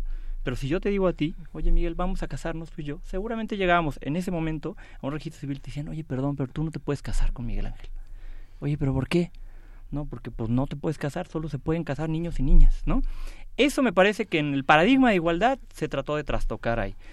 Pero sí hay que entender que la lucha va más allá, por eso lo que tocabas, el punto que tocabas de, Mi- de Miquel, a mí me parece que sí es eh, sumamente eh, grave no entender que los valores a los que él está refiriendo cuando dice vamos a volver a una ciudad de los valores, pues son valores decimonónicos que han dejado de cobrar sentido para una parte de la población, pero no porque no tengan sentido, sino porque han tenido una cantidad de problemáticas alrededor, Somos- homofobia, transfobia, Somos el país de violencia. Pedro Páramo. O sea. ¿de qué familia estamos hablando? de tu tía, la del chal. ¿De qué estamos hablando cuando hablamos de familia? ¿De qué estamos hablando cuando eh, en un país donde las mujeres son jefes de familia, donde eh, donde hay eh, tantos ancianos eh, con tantos problemas, donde donde no se atiende, ¿no? donde no nos preocupamos unos por los otros? Si esa es la ciudad de la familia, corramos todos para el otro lado. No, y los valores son eh, estimativos, es decir, cada sociedad los construye y en función de eso, siempre se los digo a mis alumnos, ¿no? Estos anillitos de dulce que te venden en el Costco, pueden ser el perfecto anillo de compromiso y van a ser tan valiosos como un Tiffany, porque el valor es justamente estimativo. Está asociado... Este programa fue patrocinado por Ring Pop. simbólico. No, es como muy simbólico. Y entonces lo que hacemos es le dotamos de ese valor. Los valores hay que construirlos en función de eso, pero hay que construir valores que no sean ni, auto, ni autoritarios ni dictatoriales para otras personas, porque ahí es donde se vuelve, ¿no? Se vuelven así como banderas, sí muy bonitas, pero hay que pasar encima de mucha gente para alcanzarlas. Yo creo que tenemos que decir, pues vamos a construir una ciudad que tenga valores, pero valores que son reconocidos universalmente. Oye, respeto, igualdad, participación, o sea, hay muchos valores que todas podríamos aspirar, independientemente del color de la bandera. Margarita, ¿con qué reflexión final nos quedamos? Eh, es, bueno, es que estaba, o sea, han, se han mencionado Sí, tantas tantas, cosas. tantas cosas tan, tan importantes además. El, yo este, me gustaría añadir a lo que acaba de decir Miguel que el este que es este cambio diríamos de, de o, o esta reordenamiento de los de los de los valores de alguna manera se está sustentando con, la con lo que está sucediendo. O sea el reconocimiento del matrimonio de, de personas del, del, del mismo sexo no fue una graciosa concesión sino fue resultado ahí- estaban las parejas y como este y como se mencionó hace un momento e- eran este víctimas de atropellos donde la persona este se le despojaba de, de la mitad del, del patrimonio si, si uno de los integrantes de la pareja este moría. Entonces de alguna manera este está este la sociedad está cambiando y tenemos que cambiar nuestras ideas sobre la sociedad. Las ideas es lo que más trabajo nos cuesta cambiar, es lo que toma más, lo que, lo que toma más tiempo. Y entonces, como que tenemos que, que reconocer lo que está sucediendo y no nada más desear que, que, que el mundo siga como fue hasta hace 40, 50, 50 años. Bueno, traje unos libros Vamos para a regalar, regalar. libros cortesía del, eh, del CIESAS. Y los otros parentescos, la construcción de las familias combinadas en la. Ciudad de México, de Margarita Estrada y Guinness, eh, las publicaciones de la Casa Chata, la, la sede del CIESAS. Para lo, para Los radioescuchas. Es, es sobre las, los reincidentes, sobre la gente que se, que se divorcia y se vuelve a casar. ¡Sas! ¡Órale! Deme tres. Nos vamos, estos los vamos a dar por teléfono, por teléfono. Ahí quedó más claro ni el agua. 55 36 43 39 va de nuevo. 55 36 43 39 para los primeros tres reincidentes. cuatro. Cuatro A los primeros cuatro reincidentes que nos llamen. Así de sencillo y que quieran su libro y que quieran seguir haciendo comunidad con nosotros. Queridísimo Miguel Moguel, anuncios finales, despedidas, ¿con qué nos vamos a quedar? Muchísimas gracias por la invitación. Yo, yo creo que es padre poder discutir en una mesa como estas temas de mucha relevancia y actualidad. Pues nos despedimos de esta conversación. Todavía nos quedan unos minutitos más de primer movimiento, así que quédense con nosotros. Gracias, querido Miguel Moguel. Gracias, queridísima Muchas Margarita gracias. Estrada. Un Gracias verdadero placer. Aquí seguimos, no se vayan. Vamos a escuchar Zambalele de Barbatuquese y Tumpa. Oigan, espérenme, espérenme. A ver, que vamos con la otra rola, que no era esa rola. ¿Cuál es? ¿Es la 3? Barbu, Barba, Barbatuques y Tumpa, Ajá. Samba, Samba Lele. Lele.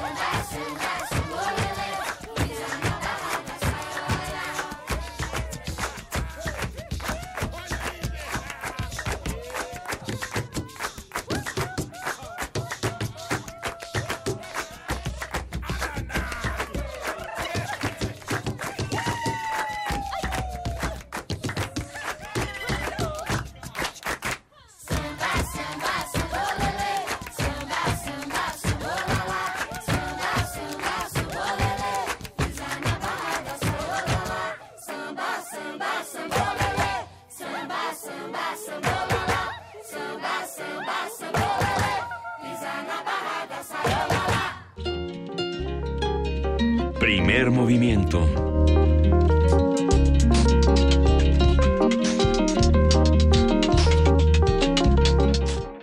Son las 9 de la mañana con 55 minutos. La palabra que estábamos diciendo justo antes de entrar al aire era cloroformo y no les vamos a decir por qué, pero estaba muy bueno el chisme.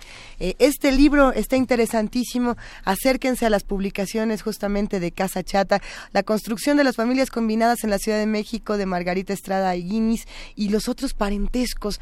Aquí está la publicación. eh, si no me equivoco, ya se fueron los libros por teléfono al 55 36 43 mucho 39. Hay mucho reincidente eh, y es un tema que ya tendremos que trabajar también. Es interesantísimo. Pero bueno, sí, no solamente habla de la reincidencia, sino de la organización de las otras familias. Hay muchos tipos de familias. Eh, tenemos más llamadas aquí en Primer Movimiento para cerrar el programa y nos da mucho gusto poder hablar justamente de la muestra de cine de Quebec, Miguel Ángel. Sí, vamos a hablar de la muestra de cine de Quebec, Quebecine, en colaboración con la Cátedra Berman. Está François Mayor Cardinal, que es directora ejecutiva de, este, de Quebecine, y está en la línea. ¿Cómo estás, François? Buen día. Buen día, muy bien. Eh, cuéntanos qué es Quevecine, quién lo puede ver, cuánto cuesta. Cuéntanos todo sobre Quevecine para que vayamos. Bueno, Quebec Cine eh, es en la Cineteca Nacional, empezó ayer, va a durar hasta el 25 de febrero y son 10 películas eh, muy diferentes y bueno, las recomiendo todas.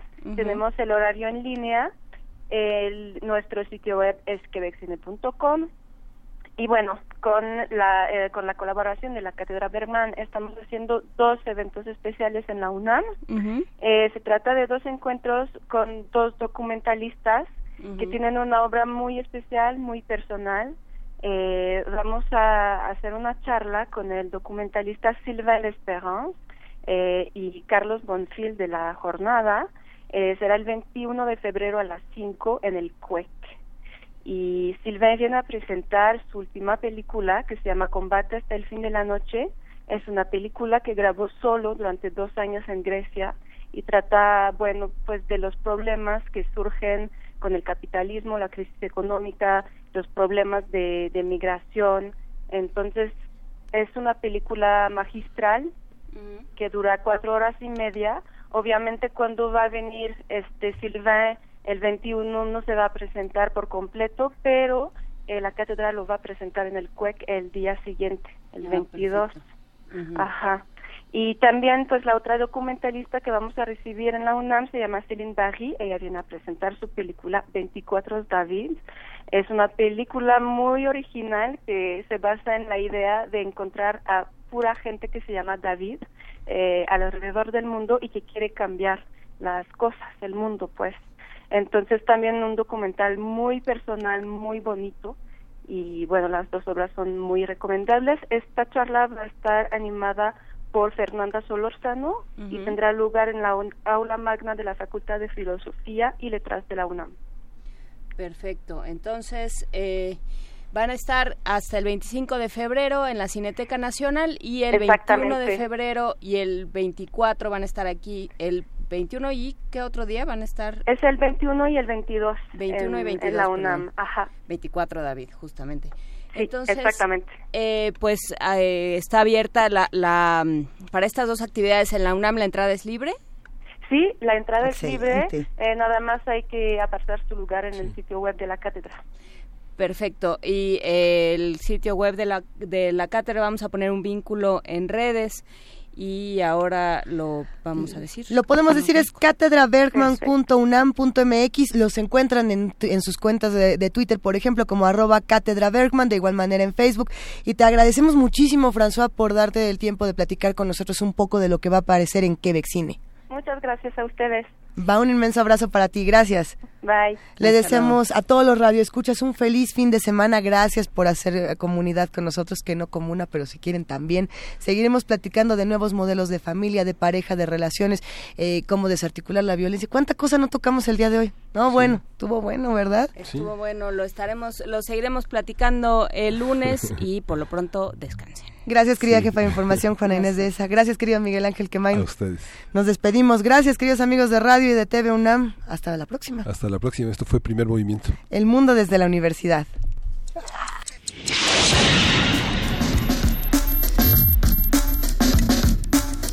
Radio UNAM presentó